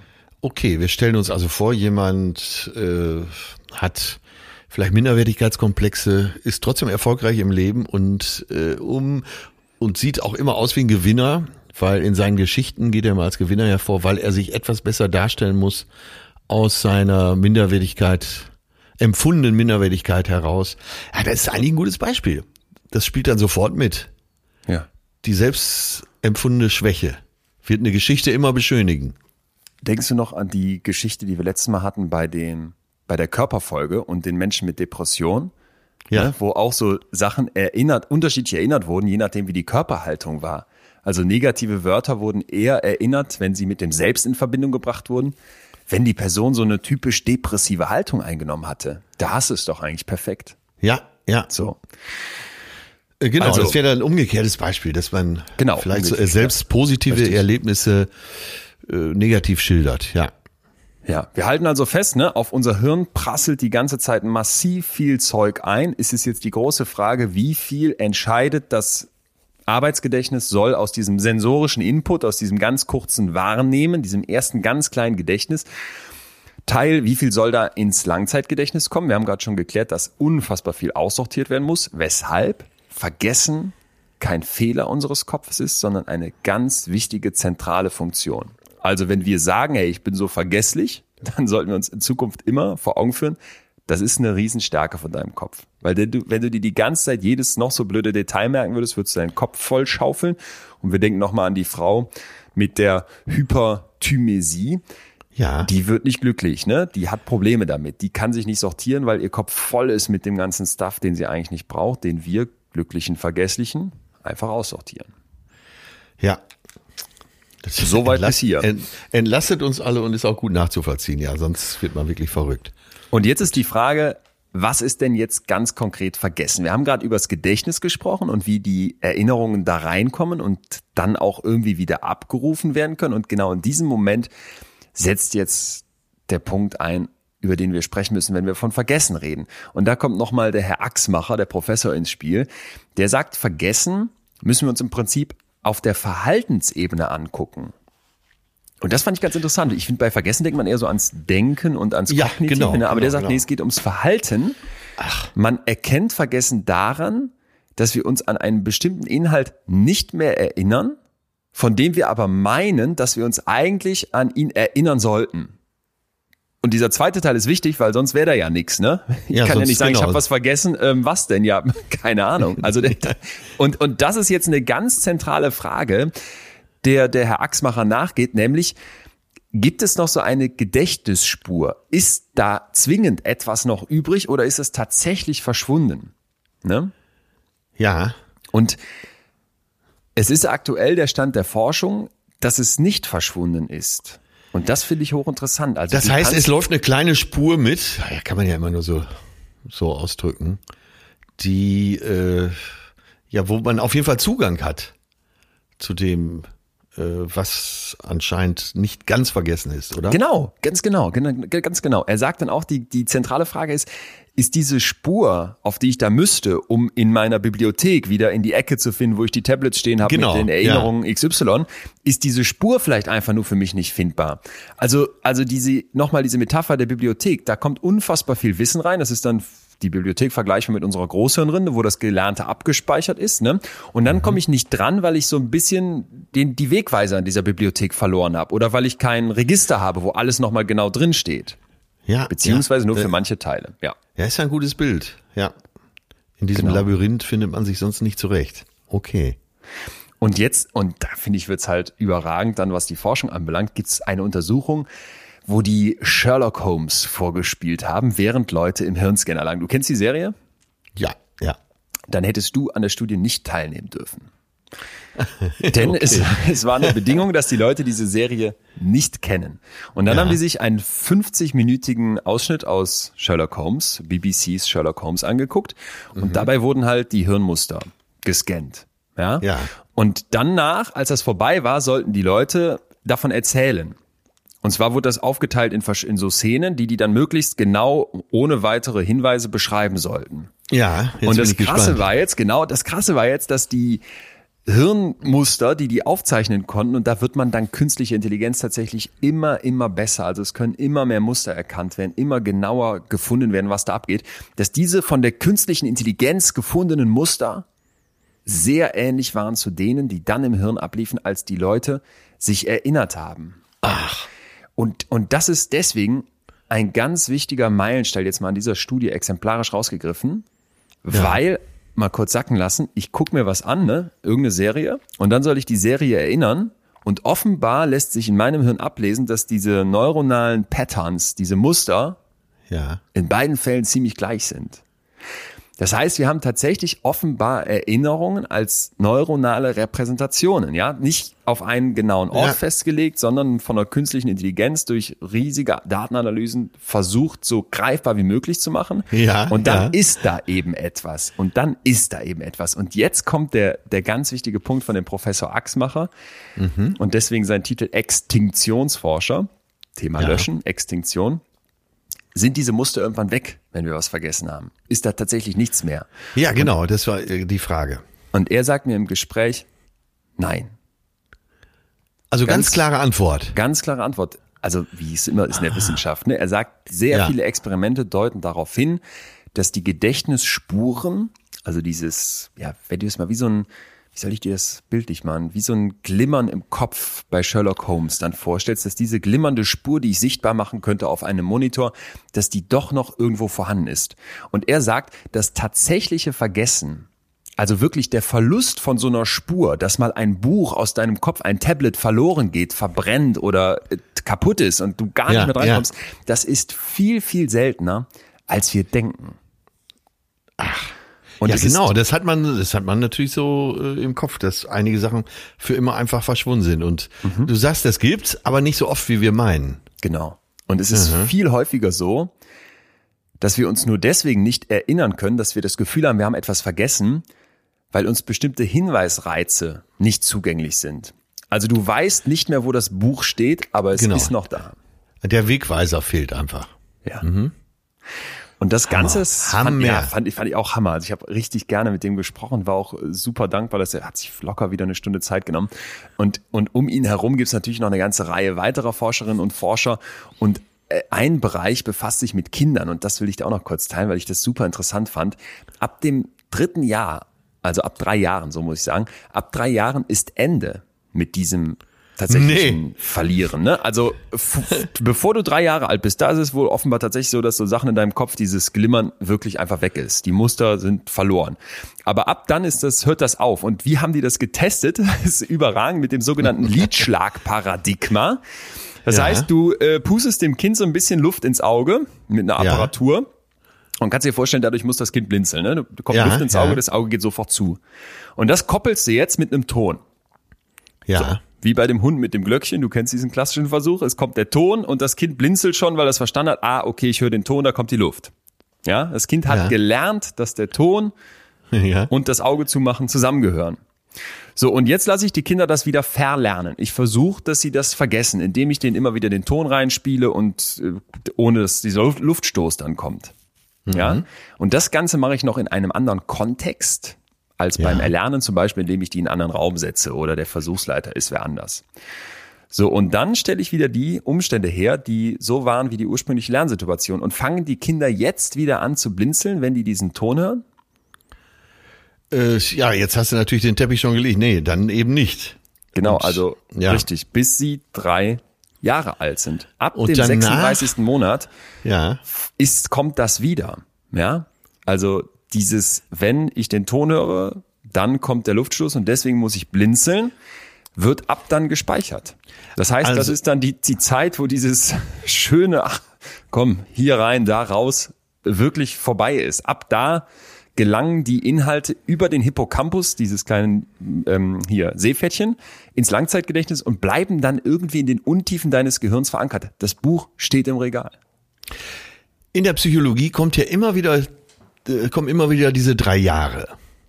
Ne, zu verschiedenen Themen hatten wir das schon mal. Stimmt. Ist, ist das so ein Wendepunkt im Gehirn oder ist das Gehirn dann fertig oder wie muss man sich Ah. das vorstellen? Oh Gott, äh, Gehirn fertig, bitte niemals. Ne? Bis zum letzten Tag wird dein Gehirn umgebaut, angebaut, abgebaut. Ja.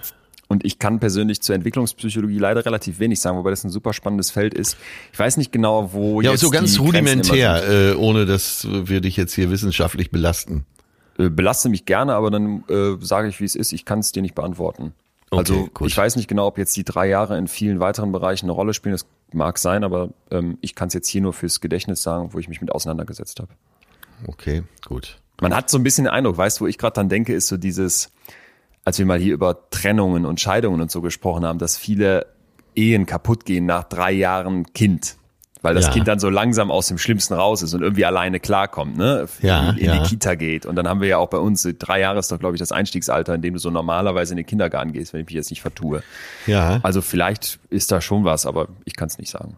ich kenne einen Kinderpsychologen, der, ist schon- der ist schon ein bisschen älter und sehr erfahren. Ähm, Er sagt das immer sehr suffisant, aber ich glaube, er meint das auch zum großen Teil ernst. Er sagt, nach drei Jahren hört die Erziehung schon auf. Okay. Krass. ähm, Da hat das Kind Ja. alles gesehen schon. Heftig.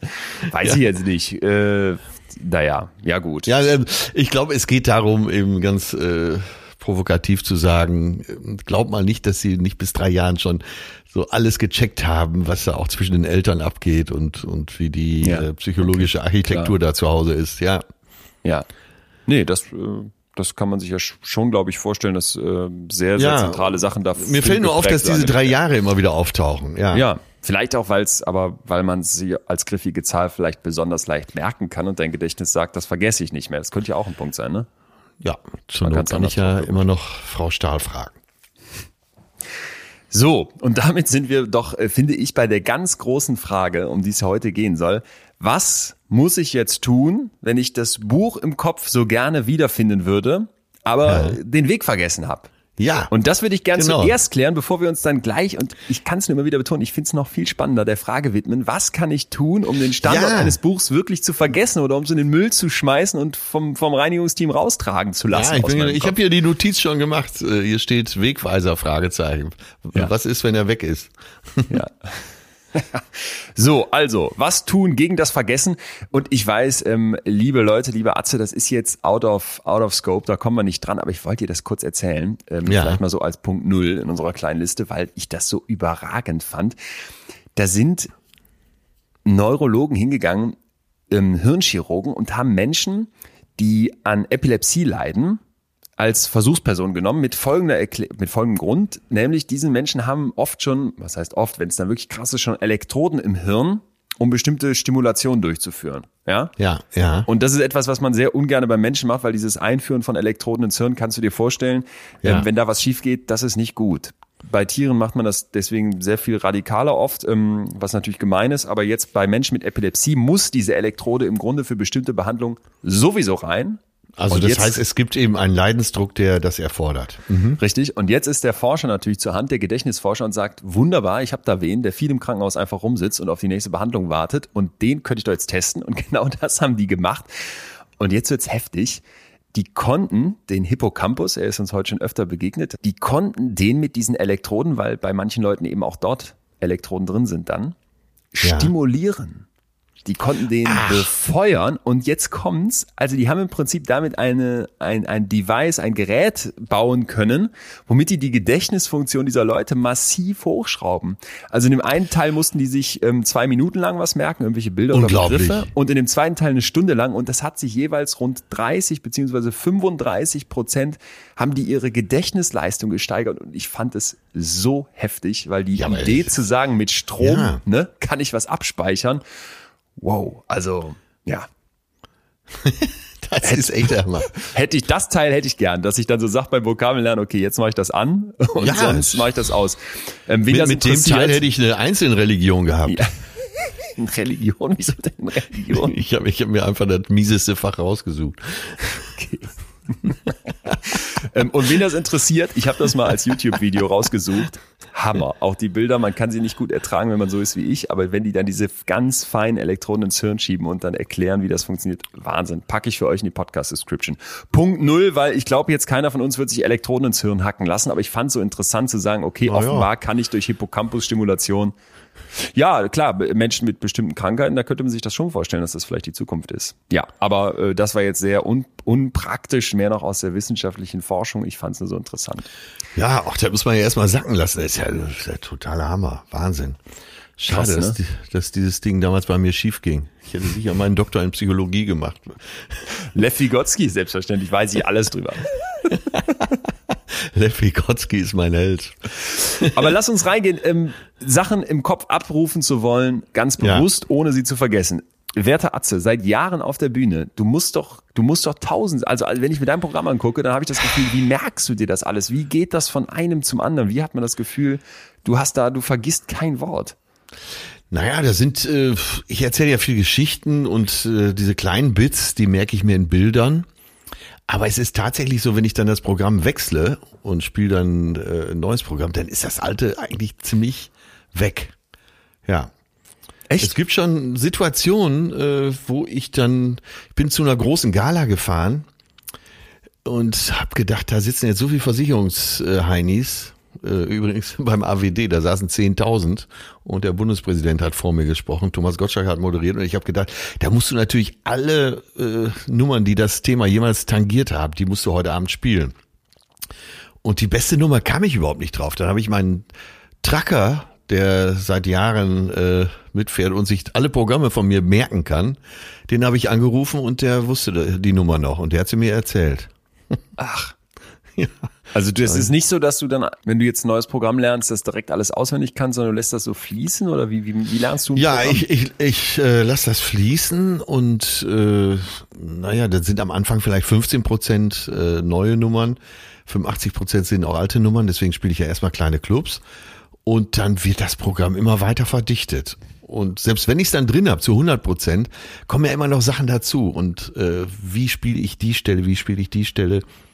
Wenn ich jetzt aber so wie, wie gerade im Moment das äh, zwölf Monate nicht gespielt habe, dann weiß ich das rudimentär noch und äh, kriege die Nummern auch hin und die sind dann einigermaßen lustig. Aber oft denke ich hinterher dann, ach scheiße, du hattest dir das doch so erarbeitet, die Stelle musst du doch so spielen. Der nächste ja. Abend ist dann schon wieder viel besser, ja.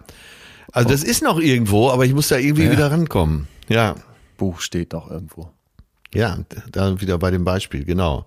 Und hast du denn irgendwelche Techniken, die du dann benutzt, wenn du jetzt sagst, ich will mich für eine Gala vorbereiten und will da nichts vergessen? Oder legst du dir immer so einen Zettel hin mit so ein paar Stichpunkten unten auf die Bühne, den keiner sieht? Äh, also wie machst ja, du, hast du Tricks? Da sind, da stehen dann zwölf Stichwörter drauf. Nur, dass ich so, weiß, äh, ja, wo die Weggabelungen sind. Darum geht's. Ah, ja. Und dass ja. ich äh, die und die Nummer nicht vergesse. Aber äh, ich schreibe mir das schon so auf, auch grafisch, so dass ich den Zettel könnte ich eigentlich auch wieder wegnehmen. Ich habe den dann wenigstens für den Abend im Kopf. Aber ich habe mir den dann visuell gemerkt. Ja, verstehe. Ja. ja. Also du hast ja. jetzt nicht irgendwie so einen Trick, dass du sagst, du setzt dich mit einem Text hin und liest den immer wieder durch und machst dabei, nee. weiß ich nicht was. Stell dir den äh, menschlichen Körper vor. Du weißt ja auch, wo das Herz sitzt, wo die Lunge ist, äh, wo die Nieren sitzen und so weiter. Und so muss man sich das, glaube ich, bei mir auch vorstellen. Denn, also ich weiß, die Ohren sind links und rechts am Kopf und die Nase ist da. Ja, und von da aus kann ich das dann miteinander verbinden. Krass, okay. Aber ja. okay, aber wie machst du es denn? Wie, wie machst du es denn? Ich mache es am liebsten gar nicht, tatsächlich. Aber weil ich merke, das hat, deswegen habe ich auch so großen Respekt davor, dass du das dann komplett auswendig kannst. Ähm, ja, ich hab ja was meistens, du machst, ist doch viel respektabler. Ich habe ja meistens äh, diese Präsentation, wo ich dann auch ähm, Sachen aus der Forschung eben zeige, wenn ich bei den Firmen bin zum Beispiel. Und dann habe ich einen Laptop dabei, wo ich das drüber abspiele und den ich steuere. Und der steht so, dass ich da Notizen drauf habe, weißt du? Weil Wenn ich dir ein Stichwort reinwerfe, zum Beispiel diese Vans Gorillas, diese Affen, äh, die, wo die Stärksten die vergifteten Lebensmittel essen und die Zurückhaltenden äh, überleben, weil sie das nicht gemacht haben. Kannst du dich an die Geschichte erinnern? Nee. Paviane waren das. Paviane, Paviane waren das. Okay, ja. ja. Reicht das Stichwort, Stichwort Pavian, dass du die Geschichte abrufen könntest? Nee, die Geschichte habe ich aber noch nie gehört, Atze. Doch, die hast du hier auch schon mal erzählt. Mit giftigem Essen? Was, was, was, was? Ja, es, also es ging darum, dass ja nicht immer die stärksten und vitalsten äh, in der Affengruppe überleben. Und da kam ein Beispiel von dir, dass ähm, dass irgendwo Lebensmittel äh, abgekippt wurden unter Ach, die yo, vitalsten. Okay. Das waren Paviane, glaube ich. Voll ne? da. Ja, ja, absolut. Genau. So, da das reichte darum, dir aber jetzt. Das reicht, das würde mir jetzt reichen. Jetzt habe ich es auch wieder komplett parat. Das ging darum, dass auf einer Müllhalde eine Kuh mit Tuberkulose abgeschüttet wurde und die ganzen Assi-Männchen, so, so, die prolligsten Klopp-Typen, die sind da jeden Tag zu dieser Müllhalde, haben den Müll gefressen und sich darum geprügelt, werden die Weibchen und die etwas schlaueren Männchen und die zurückhaltenden Männchen sind zu Hause geblieben. Und dann sind die ganzen Assi-Männchen an Tuberkulose gestorben. So. Und die, genau. die Schlauen haben sich erstmal angesehen, was, äh, wie wirkt das Zeug? Da, da kann ich mich jetzt dran erinnern, du hast recht, aber ich habe jetzt keine spezielle Technik, um mir das zu merken, sondern das sind einfach Sachen, das merke ich auch, die mich so sehr faszinieren oder emotional mitnehmen, dass ich sage, das kriegst du nicht mehr aus meinem Kopf raus. Zum Beispiel. Ja, aber jetzt würde doch reichen, ja? für einen Vortrag würde doch reichen, Paviane, Müllkippe, ja, Kuh mit Tuberkulose. Das stimmt. Ja.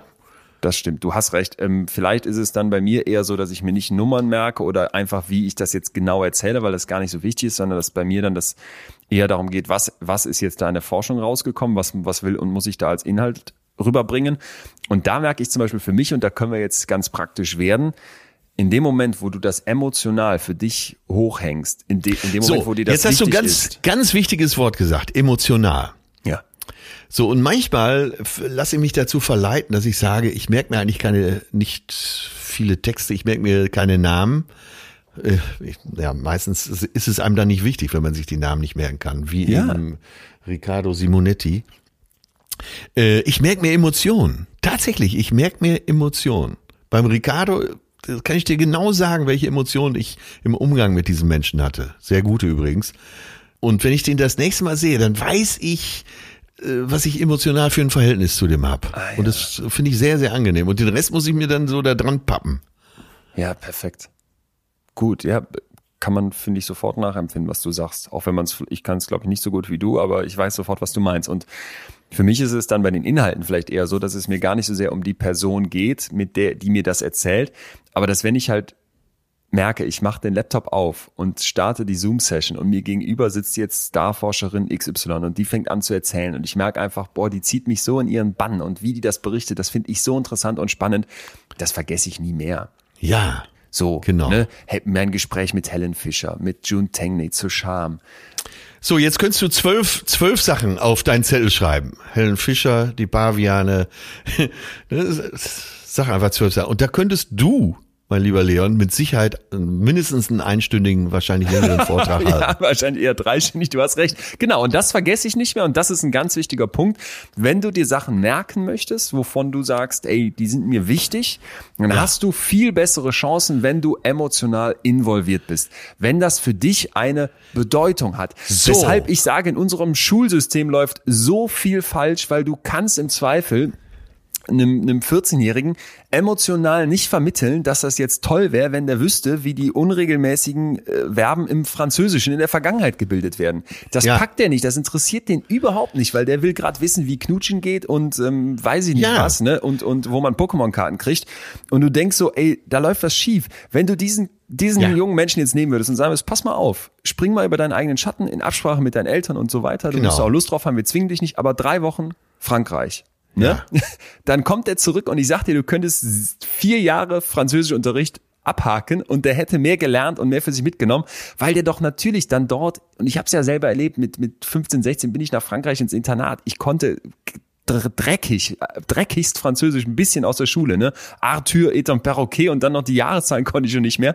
Und nach ein paar Wochen musst du ja Französisch sprechen. Und das, Ja, und das ja, nimmt dich emotional mit, wenn du das nicht kannst. Und plötzlich hast du so eine krasse Motivation, dir das zu merken. Und dann funktioniert Lernen. Dann untergräbst du das Vergessen.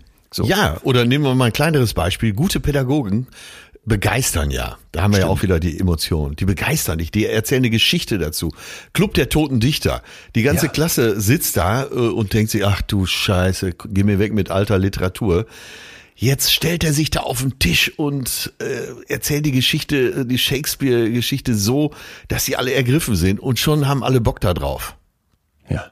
Ja, das, äh, ja. Das ist es, ne? ja, darum geht's. So. Und jetzt glaube ich, wenn wir sagen, dass emotional sich da reinzubringen ganz wichtig ist, können wir schön zum zweiten Punkt kommen, den mir Professor Axmacher mitgegeben hat. Und zwar, Achtung, mit Stress arbeiten. Ja. Und das ist ein bisschen ja, anders, als man vielleicht denken würde. Erstmal gilt, wenn wir gestresst sind, dann ist es interessanterweise so, dass wir die Situation, das, was wir da gerade versuchen zu lernen, besser erinnern werden. Also Stress ist für das Lernen super. Aha. Und jetzt kommt das Fiese, für den Abruf, für das Nicht-Vergessen ist Stress aber schlecht. Und das ist genau das Fiese an Prüfungssituationen, ja? Ja, ähm, ja. Der Cortisolspiegel, Stresshormon, kennen wir alle. Ja. Der boostet die Einspeicherung, aber der hemmt das Wiederfinden. Und der Axmacher sagt, es liegt daran, dass Hirnareale ein unterschiedliches Idealniveau von Cortisol haben. Die Amygdala ist der absolute Stress-Junkie. Die geht da voll, voll, voll ab. Ja. Ne? Ja. Wenn Stress da ist, dann ballert die. Und der Hippocampus, wo wir jetzt schon oft drüber gesprochen haben, die zentrale Region für das Gedächtnis, Ja. die braucht eher so ein mittleres Stress, Stressniveau. Und Sonst der, macht er zu, oder was? sonst ist der, sonst ist der mit anderem beschäftigt, genau. Okay. Und ich erkläre gleich an einem schönen Beispiel, wie man das auch greifbar macht. Und der präfrontale Kortex, du weißt, diese Region vorne hinter der Stirn, so für die Kontrolle und die Aufmerksamkeit, die braucht wenig Cortisol. Und dieser präfrontale Kortex, der Ja. ist für den Abruf ganz wichtig. Und deswegen brauche ich für das Lernen so ein bisschen Stress, ist gar nicht schlecht. Ne? Es tut ganz gut, wenn ich dabei jetzt nicht so in so einer Hängermentalität an meinem Ja. Laptop irgendwie Wir reden vom Lernen, sitze. nicht vom Abrufen. Ne? Wir reden vom Lernen. Für den Abruf wiederum brauche ich dann keinen Stress. Und stell dir den Neandertaler vor. Der rennt da irgendwie lang und ist massiv in Gefahr, weil irgendwie der äh, heute eine Abzweigung genommen hat in seinem Neandertal, wo Ja. die Bären alle hocken und jetzt muss der da wieder wegkommen. In dem Moment speichert dessen Hirn natürlich alles, weil das will der nicht, dass das nochmal passiert. Ne? Aber der wird in diesem Moment nicht in der Lage sein, sich daran zu erinnern, was er eigentlich gestern zum Frühstück hatte oder ähm, wie man nochmal Himbeeren ähm, einmacht, um durch den Winter zu kommen, weil das, das Gehirn die, die Energie für was anderes braucht. Und das ist, finde ich, so dieses wirklich das, was so fies ist in Prüfungssituationen. Ja, Deswegen ja. der Trick dafür, nutze Stress, nutze so eine gewisse Anspannung, um zu lernen. Ne? Guck, dass du da eben nicht in so einer Hängerposition bist, vielleicht das Haus verlässt, vielleicht auch eine Umgebung schaffst, die so ähnlich ist wie die Prüfungssituation, um dich schon mal in dieses Unangenehme hineinzuversetzen. Mhm. Zieh dir vielleicht Schuhe an, geh in die Bibliothek, da wo andere sind und dich beobachten, sodass du so eine, so ein gewisses Hochfahren halt hast. Denn dann wirst du mehr aufnehmen.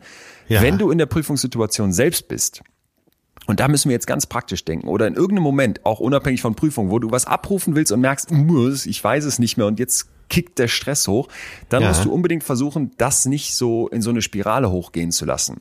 Über Achtsamkeit haben wir schon oft genug gesprochen. Ne? Bewusst wahrnehmen, Durchatmen, ja. die 5, 4, 3, 2, 1 Regel, ich habe sie dir erzählt, zum Beispiel ja. anwenden oder einfach sich der Situation für einen Moment entziehen. Raus aufs Klo und wiederkommen und weiter geht's. Also diese mhm. Ausrede vom Blackout, die lasse ich nicht gelten. Ne? Du kannst dich mit Stress kaputt machen, aber dass die Sachen vergessen sind und der Teenie sagt, oh Mama, ich wusste gar nichts in der Klausur, deswegen 4 Minus, ist eine Lüge. ja, okay. Also Ruhe ins Boot bei Ruhe der Prüfung. Ins Boot. Ruhe ins ja. Boot bei der Prüfung und, das finde ich eben das Spannende, Stress hoch beim Lernen. Ja, ja. Jo, was hat der Axmacher noch gesagt? Tatsächlich wiederholen. Wir machen den Fehler, dass wir sagen, pass mal auf, ich setze mich jetzt dahin und lese meinen Text fürs Programm als Comedian immer wieder durch, immer wieder durch, immer wieder durch oder als Schülerin, indem ich die Lateinvokabeln immer wieder durchlese. Das bringt es nicht. Du musst dich aktiv versuchen zu erinnern. Und zwar, und da haben wir jetzt wieder dieses Schlagwort, was wir heute gelernt haben, den Abruf üben. Ja. ja das ja. ist jetzt in deiner Bibliothek. Das Buch steht da. Die Sachen sind da. Die Frage ist, kannst du das in drei Tagen noch abrufen? Findest du das ja, wieder? weißt du noch, wo das, diese lateinische Vokabel steht? Und deswegen immer wieder sich zwingen, diesen Abruf zu testen. Also nicht die Liste immer wieder durchlesen, sondern die Liste nach einer gewissen Zeit umdrehen und jetzt gucken, kriege ich die wieder hin. Und dabei finde ich, setzt ganz oft der Selbstbetrug ein, zumindest habe ich das bei mir beobachtet, dass man dann sagt, ja, ich habe das jetzt verstanden, ich habe die Liste ja gelesen mhm. und dann will man sich nicht abfragen und sich selber testen und prüfen, weil man ja nicht scheitern will, aber das wäre ganz zentral. Ja, das ist ja wirklich so ein Punkt, wo du äh, eigentlich im Nachhinein denkst, Mann, warum habe ich denn nicht? Irgendwie will man sich drum herum drücken. Ja. Total. Wo kommt das her? Ja, eben diese Angst vorm Scheitern. Mhm. Und noch einen vielleicht letzten Punkt gegen ja. das Vergessen. Schlaf. Das ist wirklich so ey, Wahnsinn. Jetzt bin ich ein Backstage-König, der auch keine Party ausleisten kann. Aber äh, ja, das hilft oft wirklich so gar nicht weiter. Bist du aber ausgeschlafen, bist du ausgeruht, äh, kommst aus dem dreiwöchigen äh, Entspannungsurlaub wieder ja. kannst du dir doch alles merken. Alles geht leicht von der Hand. Du behältst den Überblick. Du bleibst wahrscheinlich auch, weil man so ruhig bleibt. Total. Das ist schwer, dich dann zu stressen, wenn du tief entspannt bist, ja. Richtig.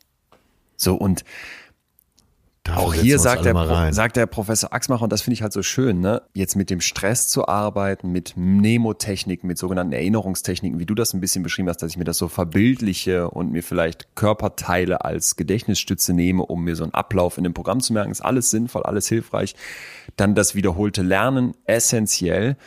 Und ich finde aber so die Idee, hey, durch nichts machen, durch Schlafen, komme ich auch vorwärts. Da bekommt doch diese Idee, legt ein Vokabelheft unters, unters Kopfkissen, kriegt dann eine ganz ja. andere Reichweite. Ja, ja.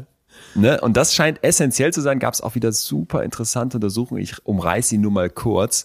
Wieder mit Leuten, die Epilepsie haben, weil sie, in dem Fall dankbar für die Forschung, die Elektroden im Kopf haben. Da hat man diese Leute gebeten, Sachen zu lernen. Ne? Ja. Also die mussten sich im Prinzip eine Reihe von Bildern angucken und sollten sich die einprägen. Und danach machten die einen Mittagsschlaf. So, und jetzt konnten die halt prüfen beim Betrachten dieses Bildes, da feuern bestimmte Nervenzellen im Gehirn. Da kann man ja. eine sogenannte Gamma-Oszillation messen. Das sind also so Aktivitätsschwankungen. Ganz hohe Frequenzen, ne? Und dann sehe ich halt, okay, wie laufen die so ab? Und das macht man dann während des Lernens und guckt sich das für jede Einzelperson an. Wie ist deine Gamma-Oszillation? Und dann, und jetzt kommt's, jetzt gucke ich mir das an. Wie ist ja. das bei dir, während du schläfst? Ja, ja. Und dann kann man eben zeigen, dass diese Gamma-Oszillation, die typisch für ein bestimmtes Bild ist, im Schlaf wieder abläuft. Das Hirn reaktiviert also diese Schwingungen und zwar besonders dann, wenn die Leute sich nachher gut daran erinnern können. Das finde ich, finde ich schon wieder Hammer. Lass mal erste Nacht drüber schlafen. Herrlich. Ja, da ist es, stimmt, du hast recht. Gamma-Oszillation, warte, kommt mit auf meine Lieblingsliste. Steht jetzt, steht jetzt beim präfrontalen Cortex. Und beim Lev? ne, unter Lev allerdings. ah, okay, ja. Oszillation, ja, ja. Super. Das wären alles T-Shirts. Ich sehe schon. Merch müssen wir eh mal drüber nachdenken, aber ähm, mit Lev, Free Lev Vygotsky haben wir ja eh schon gewonnen eigentlich. Ja, das, das wird, unser Che Guevara wird das. Bist du bereit fürs Finale? Ja, absolut, absolut. Ach Gott, mir, mir qualmt die Birne schon wieder. Aber da ich dich so mag, kann ich mir das alles gut merken. Das hast du ja jetzt an den Pavianen gesehen. Ja, guck mal, stimmt, du hast recht. Ich habe sowieso, ja. ja, das stimmt. Du hast eh, das habe ich eh das Gefühl, dass ähm, hier offenbar einiges hängen bleibt. Darf ich dazu eine Zuschrift von Caro vorlesen? Die habe ich mir rausgesucht. Die wollte ich eigentlich am Anfang sagen, weil ich sie so schön fand. Sie passt gerade so schön. Caro hat uns geschrieben und sagt, es hört sich ja immer so an, als würden wir alle Nachrichten lesen und da dachte sie, sie erzählt uns mal was. Danke, Caro, ja, wir ja. lesen alles und du siehst, deine kommt auch an. Sie hat geschrieben, in Rheinland-Pfalz wurde im Januar Abi geschrieben. Da ja. kann man normalerweise zwischen einem Gedichtsvergleich, einem Szenenvergleich und einer Problemerörterung wählen. Wahrscheinlich im Deutschunterricht. So, und sie war im Vorhinein sicher, dass ich den, dass sie den Gedichtsvergleich nehmen würde und hat auch nur darauf, hat sich auch nur darauf vorbereitet. So, ja. dann schreibt sie, und dann war im Abi aber das moderne Gedicht wirklich der größte Schrott, den ich je gelesen habe. Ich habe total Panik bekommen und mir die anderen Themen durchgelesen. Achtung, die Problemerörterung war zum Thema Gendern. Und wie es das Glück so wollte, hatte oh. ich am ah. Abend vorher die Folge Betreutes Fühlen zum Thema Gendern gehört. Und dank euch hatte ich also nochmal alle Fakten, Argumente und Beispiele pro und contra Gendern im Kopf. Und so hat sie wie sie schreibt, dank eurem Podcast am Ende eine 15 im deutschen Abi. Caro? Ach, ich super. Sagen, dass wir ihr so helfen können. Ja, da meinst du, da muss ich mal ganz offen sagen, da meinst du dich, weil du dann doch sehr gut vorbereitet warst und äh, in Sachen Grammatik ja schon fast ein äh, Deutschprofessor warst. Oh Gott, nee, ich bin wirklich, also. Nee, nee, ja, du warst gut vorbereitet, das muss man schon sagen. Bin ja. ich ja gerne. Ich mach ja, das ja, das, gerne. Äh, das ich weiß, in der Folge habe ich äh, zwischendurch mal gesagt, komm, äh, Leon, komm mal wieder auf den Teppich. Aber Caro, für Caro war es sensationell. So, ja? ne? Jetzt, ich weiß gar nicht, wie ich drauf kam, aber wir wollten irgendwie zum Finale kommen, nämlich was passiert, wenn ich jetzt Sachen absichtlich vergessen will? Ja. Denn das ist doch, das ist doch das ganz, ganz große, große Fragezeichen. Und da drehen sich auch so viele Zuschriften drum. Lobotomie. äh, Shutter Island, ne? Die, ja, äh, ja und äh, zertrennen. Einer flog übers Kuckucksnest, ja. Stimmt. Lobotomie wäre jetzt ein sehr unschöner Weg. Ich weiß auch gar nicht, ob man dann tatsächlich alles vergisst. Eher nicht, soweit ich weiß. Nein, äh, wir wollen uns jetzt fragen, was passiert, wenn wir Schreckliches erlebt haben und wie können wir auch da ganz praktisch, ohne irgendwelche Elektroden im Kopf für uns im Alltag sagen, ja. ähm, Haken hinter. Und lass uns doch mal bitte in die Zuschriften gehen, weil ich fand, da haben uns Leute zum Teil auch ihre Geschichten offenbart, ihr Herz geteilt, was, was mich total berührt hat, weil es so krass war. Jo, da hast du recht. Hier, mir ist zum Beispiel Alena aufgefallen. Alena schreibt, hallo, ich möchte auch etwas zum Thema Vergessen beisteuern. Ich würde gerne die Bilder meiner Notoperation, Ärzte über mir, meine Eltern, mir noch zum Abschied gewunken und so weiter, vergessen. Also kann man sich ja vorstellen, dass man sowas gerne mal vergessen Stimmt, möchte. Ja. Äh, ich möchte das gerne vergessen, da diese mich noch oft nachts packen und sehr beängstigend sind. Im Endeffekt habe ich immer wieder versucht, die Bilder zu vergessen, aber es hat natürlich nicht funktioniert. Ganz im Gegenteil. Es wurde immer schlimmer, je mehr ich mir gewünscht habe, alles zu vergessen. Ich habe dann eine Therapie begonnen und habe alles aufgearbeitet. Seitdem das alles einmal hochgeholt wurde, ist es weniger beängstigend und ich komme gut damit klar. Ich denke, Vergessen ist erst möglich, wenn keine oder nur noch wenig Emotionen mit der Situation, dem ah. Erleben verknüpft sind. Liebe Grüße. Passt ja zu dem, was du eben gesagt hast, ne? Ja, stimmt. Wahrscheinlich äh, muss man es deshalb vielleicht auch durchleben, damit es eine andere Emotionalität bekommt, oder? Du legst mir hier den roten Teppich aus zusammen mit Alena, denn ich habe genau das mit dem Professor Axmacher besprochen. Erstmal, kann ich absichtlich Dinge vergessen? Ja. Ja, ein Ja mit Ausrufezeichen. Das geht. Jetzt muss man allerdings dazu sagen, dass die Studien, die da so durchgeführt werden, das funktioniert dann oft so, ne, dann zeigt man dir irgendwelche Gesichter und bittet dich, die Gesichter wieder, die Namen, die zu diesen Gesichtern gehören, wieder zu vergessen. Also ganz proaktiv zu vergessen. Das ist oft mit neutralen Reizen gemacht ja. wird. Und ja. es ist sehr, sehr schwierig, wenn die Erfahrungen, die ich da mache, das, was sich in mein Hirn eingräbt, emotional aufgeladen ist, wie zum Beispiel bei so, bei so einer Notoperation. Und ganz viele von euch haben uns ja auch geschrieben, dass sie Misshandlungen erlebt haben oder von den Eltern nicht gemocht wurden und als Kinder schon früh erlebt haben, hey, da, da habe ich etwas mitbekommen, was ich Ja, gerne ja. abhacken würde. In meinem kleineren Fall, ne, irgendwie im, im Business einen schlechten Kontakt gehabt, du würdest es gerne loswerden. Das ist emotional aufgeladen und das ist deutlich schwieriger loszuwerden. Ja. Und dazu sagt der Achsmacher, wie wir es eben schon hatten, es ist ja immer so, dass wir jetzt hier eigentlich das wie kann ich etwas nicht vergessen, umkehren können auf das, wie kann ich etwas vergessen, dass diese emotionalen Erinnerungen eben tief im Gedächtnis eingespeichert sind. Und gerade so intuitive Strategien, warnt er, um solche Sachen dann zu vergessen, sind häufig nicht wirksam. Ja? Ja. Nämlich zum Beispiel, wir versuchen ganz bewusst nicht dran zu denken, und das war ja hier gerade auch in der Zuschrift so, dann klappt das nicht. Die berühmten Studien dazu sind mit diesem weißen Bären. Ne? Du sollst fünf Minuten an keinen weißen Ja. Bären denken und das klappt wohl auch fünf Minuten ganz gut, aber direkt danach kannst du an nichts anderes mehr denken. und ähm, der Axtmacher sagt, dass es bei autobiografischen Erfahrungen, also dem, was du so im Leben Ja. erlebt hast, auch stattfindet. Du versuchst das wegzudrängen, aber es ist noch da. Ja, die Emotionen halten dann, äh, halten sich fest, klammern sich fest, ja. Es gibt doch äh, eine anonyme Zuschrift äh, von einer Hörerin. Ich würde gerne vergessen, dass mein Ex-Partner mich getreten und geschubst hat im Streit.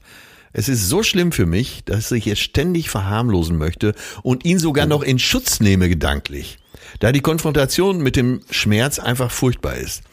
Aber so sehr ich es versuche, ich kann es leider nicht vergessen. Und je mehr ich es versuche zu vergessen, desto mehr holt es mich ein, weil es jetzt zu mir gehört, was ich nicht akzeptieren möchte. Könnt ihr gerne teilen, aber bitte anonym, da ich nicht weiß, ob mein Ex euren Podcast hört. Danke. Ja, liebe Grüße erstmal an den Ex. Ja, ganz wichtiger Punkt.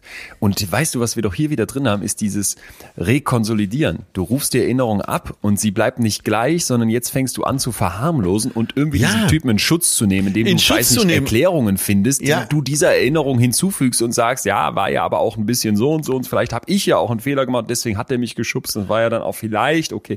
Also Genau, ganz, die ganz beste wichtiger Freundin Punkt. sagt, äh, hör mal, der, der, der, äh, nennen wir ihn Mario, war ja so ein Arsch. Und ja, ey, komm, jetzt übertreib mal nicht, so schlimm war es nicht. Wir haben viele schöne Momente erlebt. Ja, dies sich selber dann das emotional schöne aufladen, ja. So, und das ist ein Irrweg und das scheint ja hier die anonyme Hörerin auch genau zu erleben. Und was müssen wir tun? Wenn wir diese krassen negativen Emotionen haben, die mit einer Erinnerung einhergingen, die uns heute vielleicht noch belasten und vor allem, die diese Erinnerung so krass in unserem Kopf verankern, dass es eben schwer wird, das zu vergessen, das loszulassen, dann ist es ganz wichtig, dass wir nicht versuchen, da willentlich zu unterdrücken. Ne? Also mein Lieblingsbild dazu, ich glaube, ich habe dir schon mal erzählt, ist dieser Wasserball, den ich versuche in, im See Ja, so immer ja, tiefer ja. unter Wasser zu drücken. Das wird Ja. eher krasser dadurch. Ja. Und deswegen sagt der Achsmacher, ran da. Ran da. Du musst Das passt ja auch mit Alenas äh, passt Zuschrift perfekt, eben, passt ne? perfekt ja. zu Alena. Du musst im Prinzip dich mit diesen negativen Emotionen auseinandersetzen. Ja. Das kann sein, dass du, dass es dir dafür reicht, wenn du dich selber hinsetzt und vielleicht das mal tatsächlich achtsam durchfühlst. Da würde ich jetzt vorwarnen, wenn das wirklich krasse Sachen waren. Das kann äh, besonders sein, dass du vielleicht mit jemand anderem mal darüber sprichst und das mal versuchst einzusortieren. Oder, und das würde ich dann in krasseren Fällen eigentlich dringend empfehlen, dass du mit einer Therapeutin, mit einem Therapeuten darüber redest Ja, und halt ja. versuchst einzusortieren, was war da. Und jetzt kommt eine überragende Studie dazu aus dem Extrembereich, von der wir trotzdem alle was für uns ableiten können. Davon Ja. hat mir der Axmacher erzählt. Der sagt, Vergangenes ist nicht vergangen, ja? Es, Ja. ist, es ist nicht vorbei. Die Erinnerung ist noch da.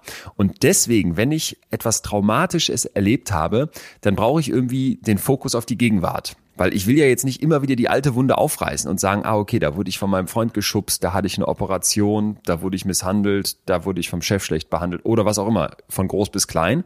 Wenn jetzt aber und das ist ganz interessant, was die dann gemacht haben, solche traumatischen Bilder im Kopf wieder auftauchen Ja. dann kommt es zu einem Wiederverfestigen. Kannst dir so vorstellen, als würdest du dieses Buch in der Bibliothek dann in deinem Kopf rausholen und dann setzt du dich an den Arbeitstisch und liest das nochmal durch. Ja klar, Ja. erinnerst du dich dann besser. Und jetzt gehen die hin und versuchen, nicht diese Erinnerung wegzumachen, weil wir haben ja schon gesagt, das ist sehr unwahrscheinlich, dass du dieses Glimmern im Kopf komplett wegbekommst. Irgendwas wird bleiben an Spur.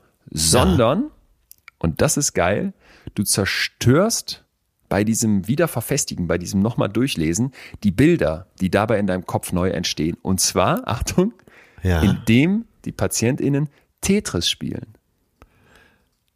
Okay, man setzt anders zusammen. Ja, exakt, ganz genau das ist es.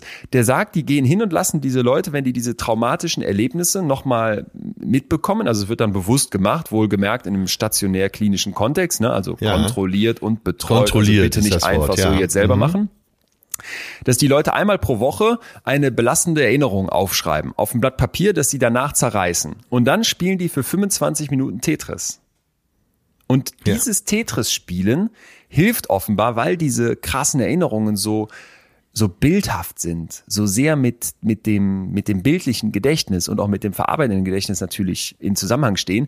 Dieses Tetris-Spielen hilft offenbar, dass du das hervorholst, durchlebst, aber jetzt in dem Moment nicht neu abspeicherst, weil das Tetris-Spiel dabei stört. Und das fand ich Hammer. Also so die Ja, Idee Hammer, zu Hammer. sagen, ich hole die Emotionen ran, ich fühle das, ich lasse das mal zu, dann zerreiße ich aber das Blatt Papier, hak's irgendwie ab, mach dieses Buch im Kopf ja auf so eine Art und Weise auch physisch kaputt und jetzt spiele ich Tetris, um das nicht in meinem Kopf wieder so sacken zu lassen, die Erinnerung zu schärfen. Und das fand ich, also das fand ich überragend als Ansatz. Ja, da gibt's ja, glaube ich, auch eine Menge Forschung zu. Und ich glaube, der Grund für LSD war ja eben genau das, dieses Neu-Zusammensetzen. Auch da, hier vom alten Küchenpsychologen, bitte nicht selber versuchen. Ja, also ne, die Idee ist ganz einfach. Das traumatische Erlebnis ähm, kommt nochmal ran und immer wenn ich dann diesen Flashback bewusst wiedererinnere, dann Ja. wird die damit verbundene Gedächtnisspur labil, weil ich in dieser Zwischenzeit keine Interferenz stattfinden lasse, also so ein, ja, wieder, wieder verbinden und sich da festigen, weil ich in dem Moment das abschwäche, indem ich Tetris spiele. Also dieses Konsolidieren mache ich kaputt. Ich muss jetzt wirklich da schnell den Nagel durchschlagen, dass wir unbedingt demnächst mal Halluzinogene und äh, Drogen. Drogen insgesamt, aber speziell auch diese, die dafür entwickelt wurden, psychische Probleme zu lösen. Das Oh. Thema müssen wir mal behandeln. Und ich glaube, das könnte irgendwann bei dir auf der Bühne, könnte, könnte das die halbe Stunde werden, wo man eine Stecknadel fallen hören kann. Okay, ja, das stimmt, das ist super.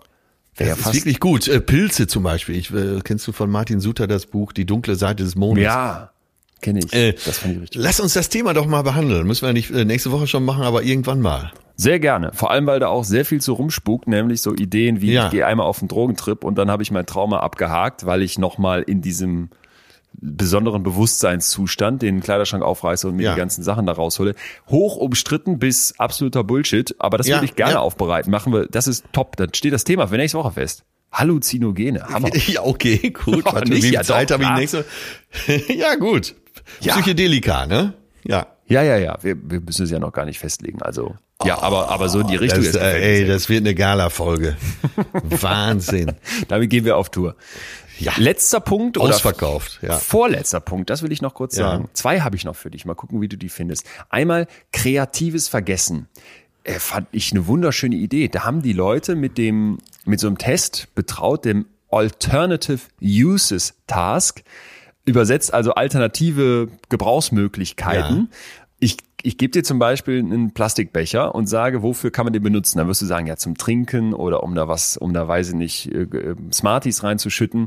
Und dann sage ich, alles klar, sag mal so die Sachen, die dir so sinnvollerweise in den Kopf kommen. Und jetzt möchte ich, nachdem du das gemacht hast, alternative Nutzungsmöglichkeiten von dir wissen. Ja. Und dann musst du loslegen, ne? Kannst du dir jetzt vorstellen, weiß ich nicht, ein, Schnurtelefon mitbauen Ja, ja, ja, oder Äh, Hütchenspieler werden. Keine Ahnung. Und je mehr du jetzt von solchen Ideen hast und je kreativer du da bist, desto mehr, und das scheint die Forschung zu zeigen, kannst du dadurch dein Vergessen auch steuern.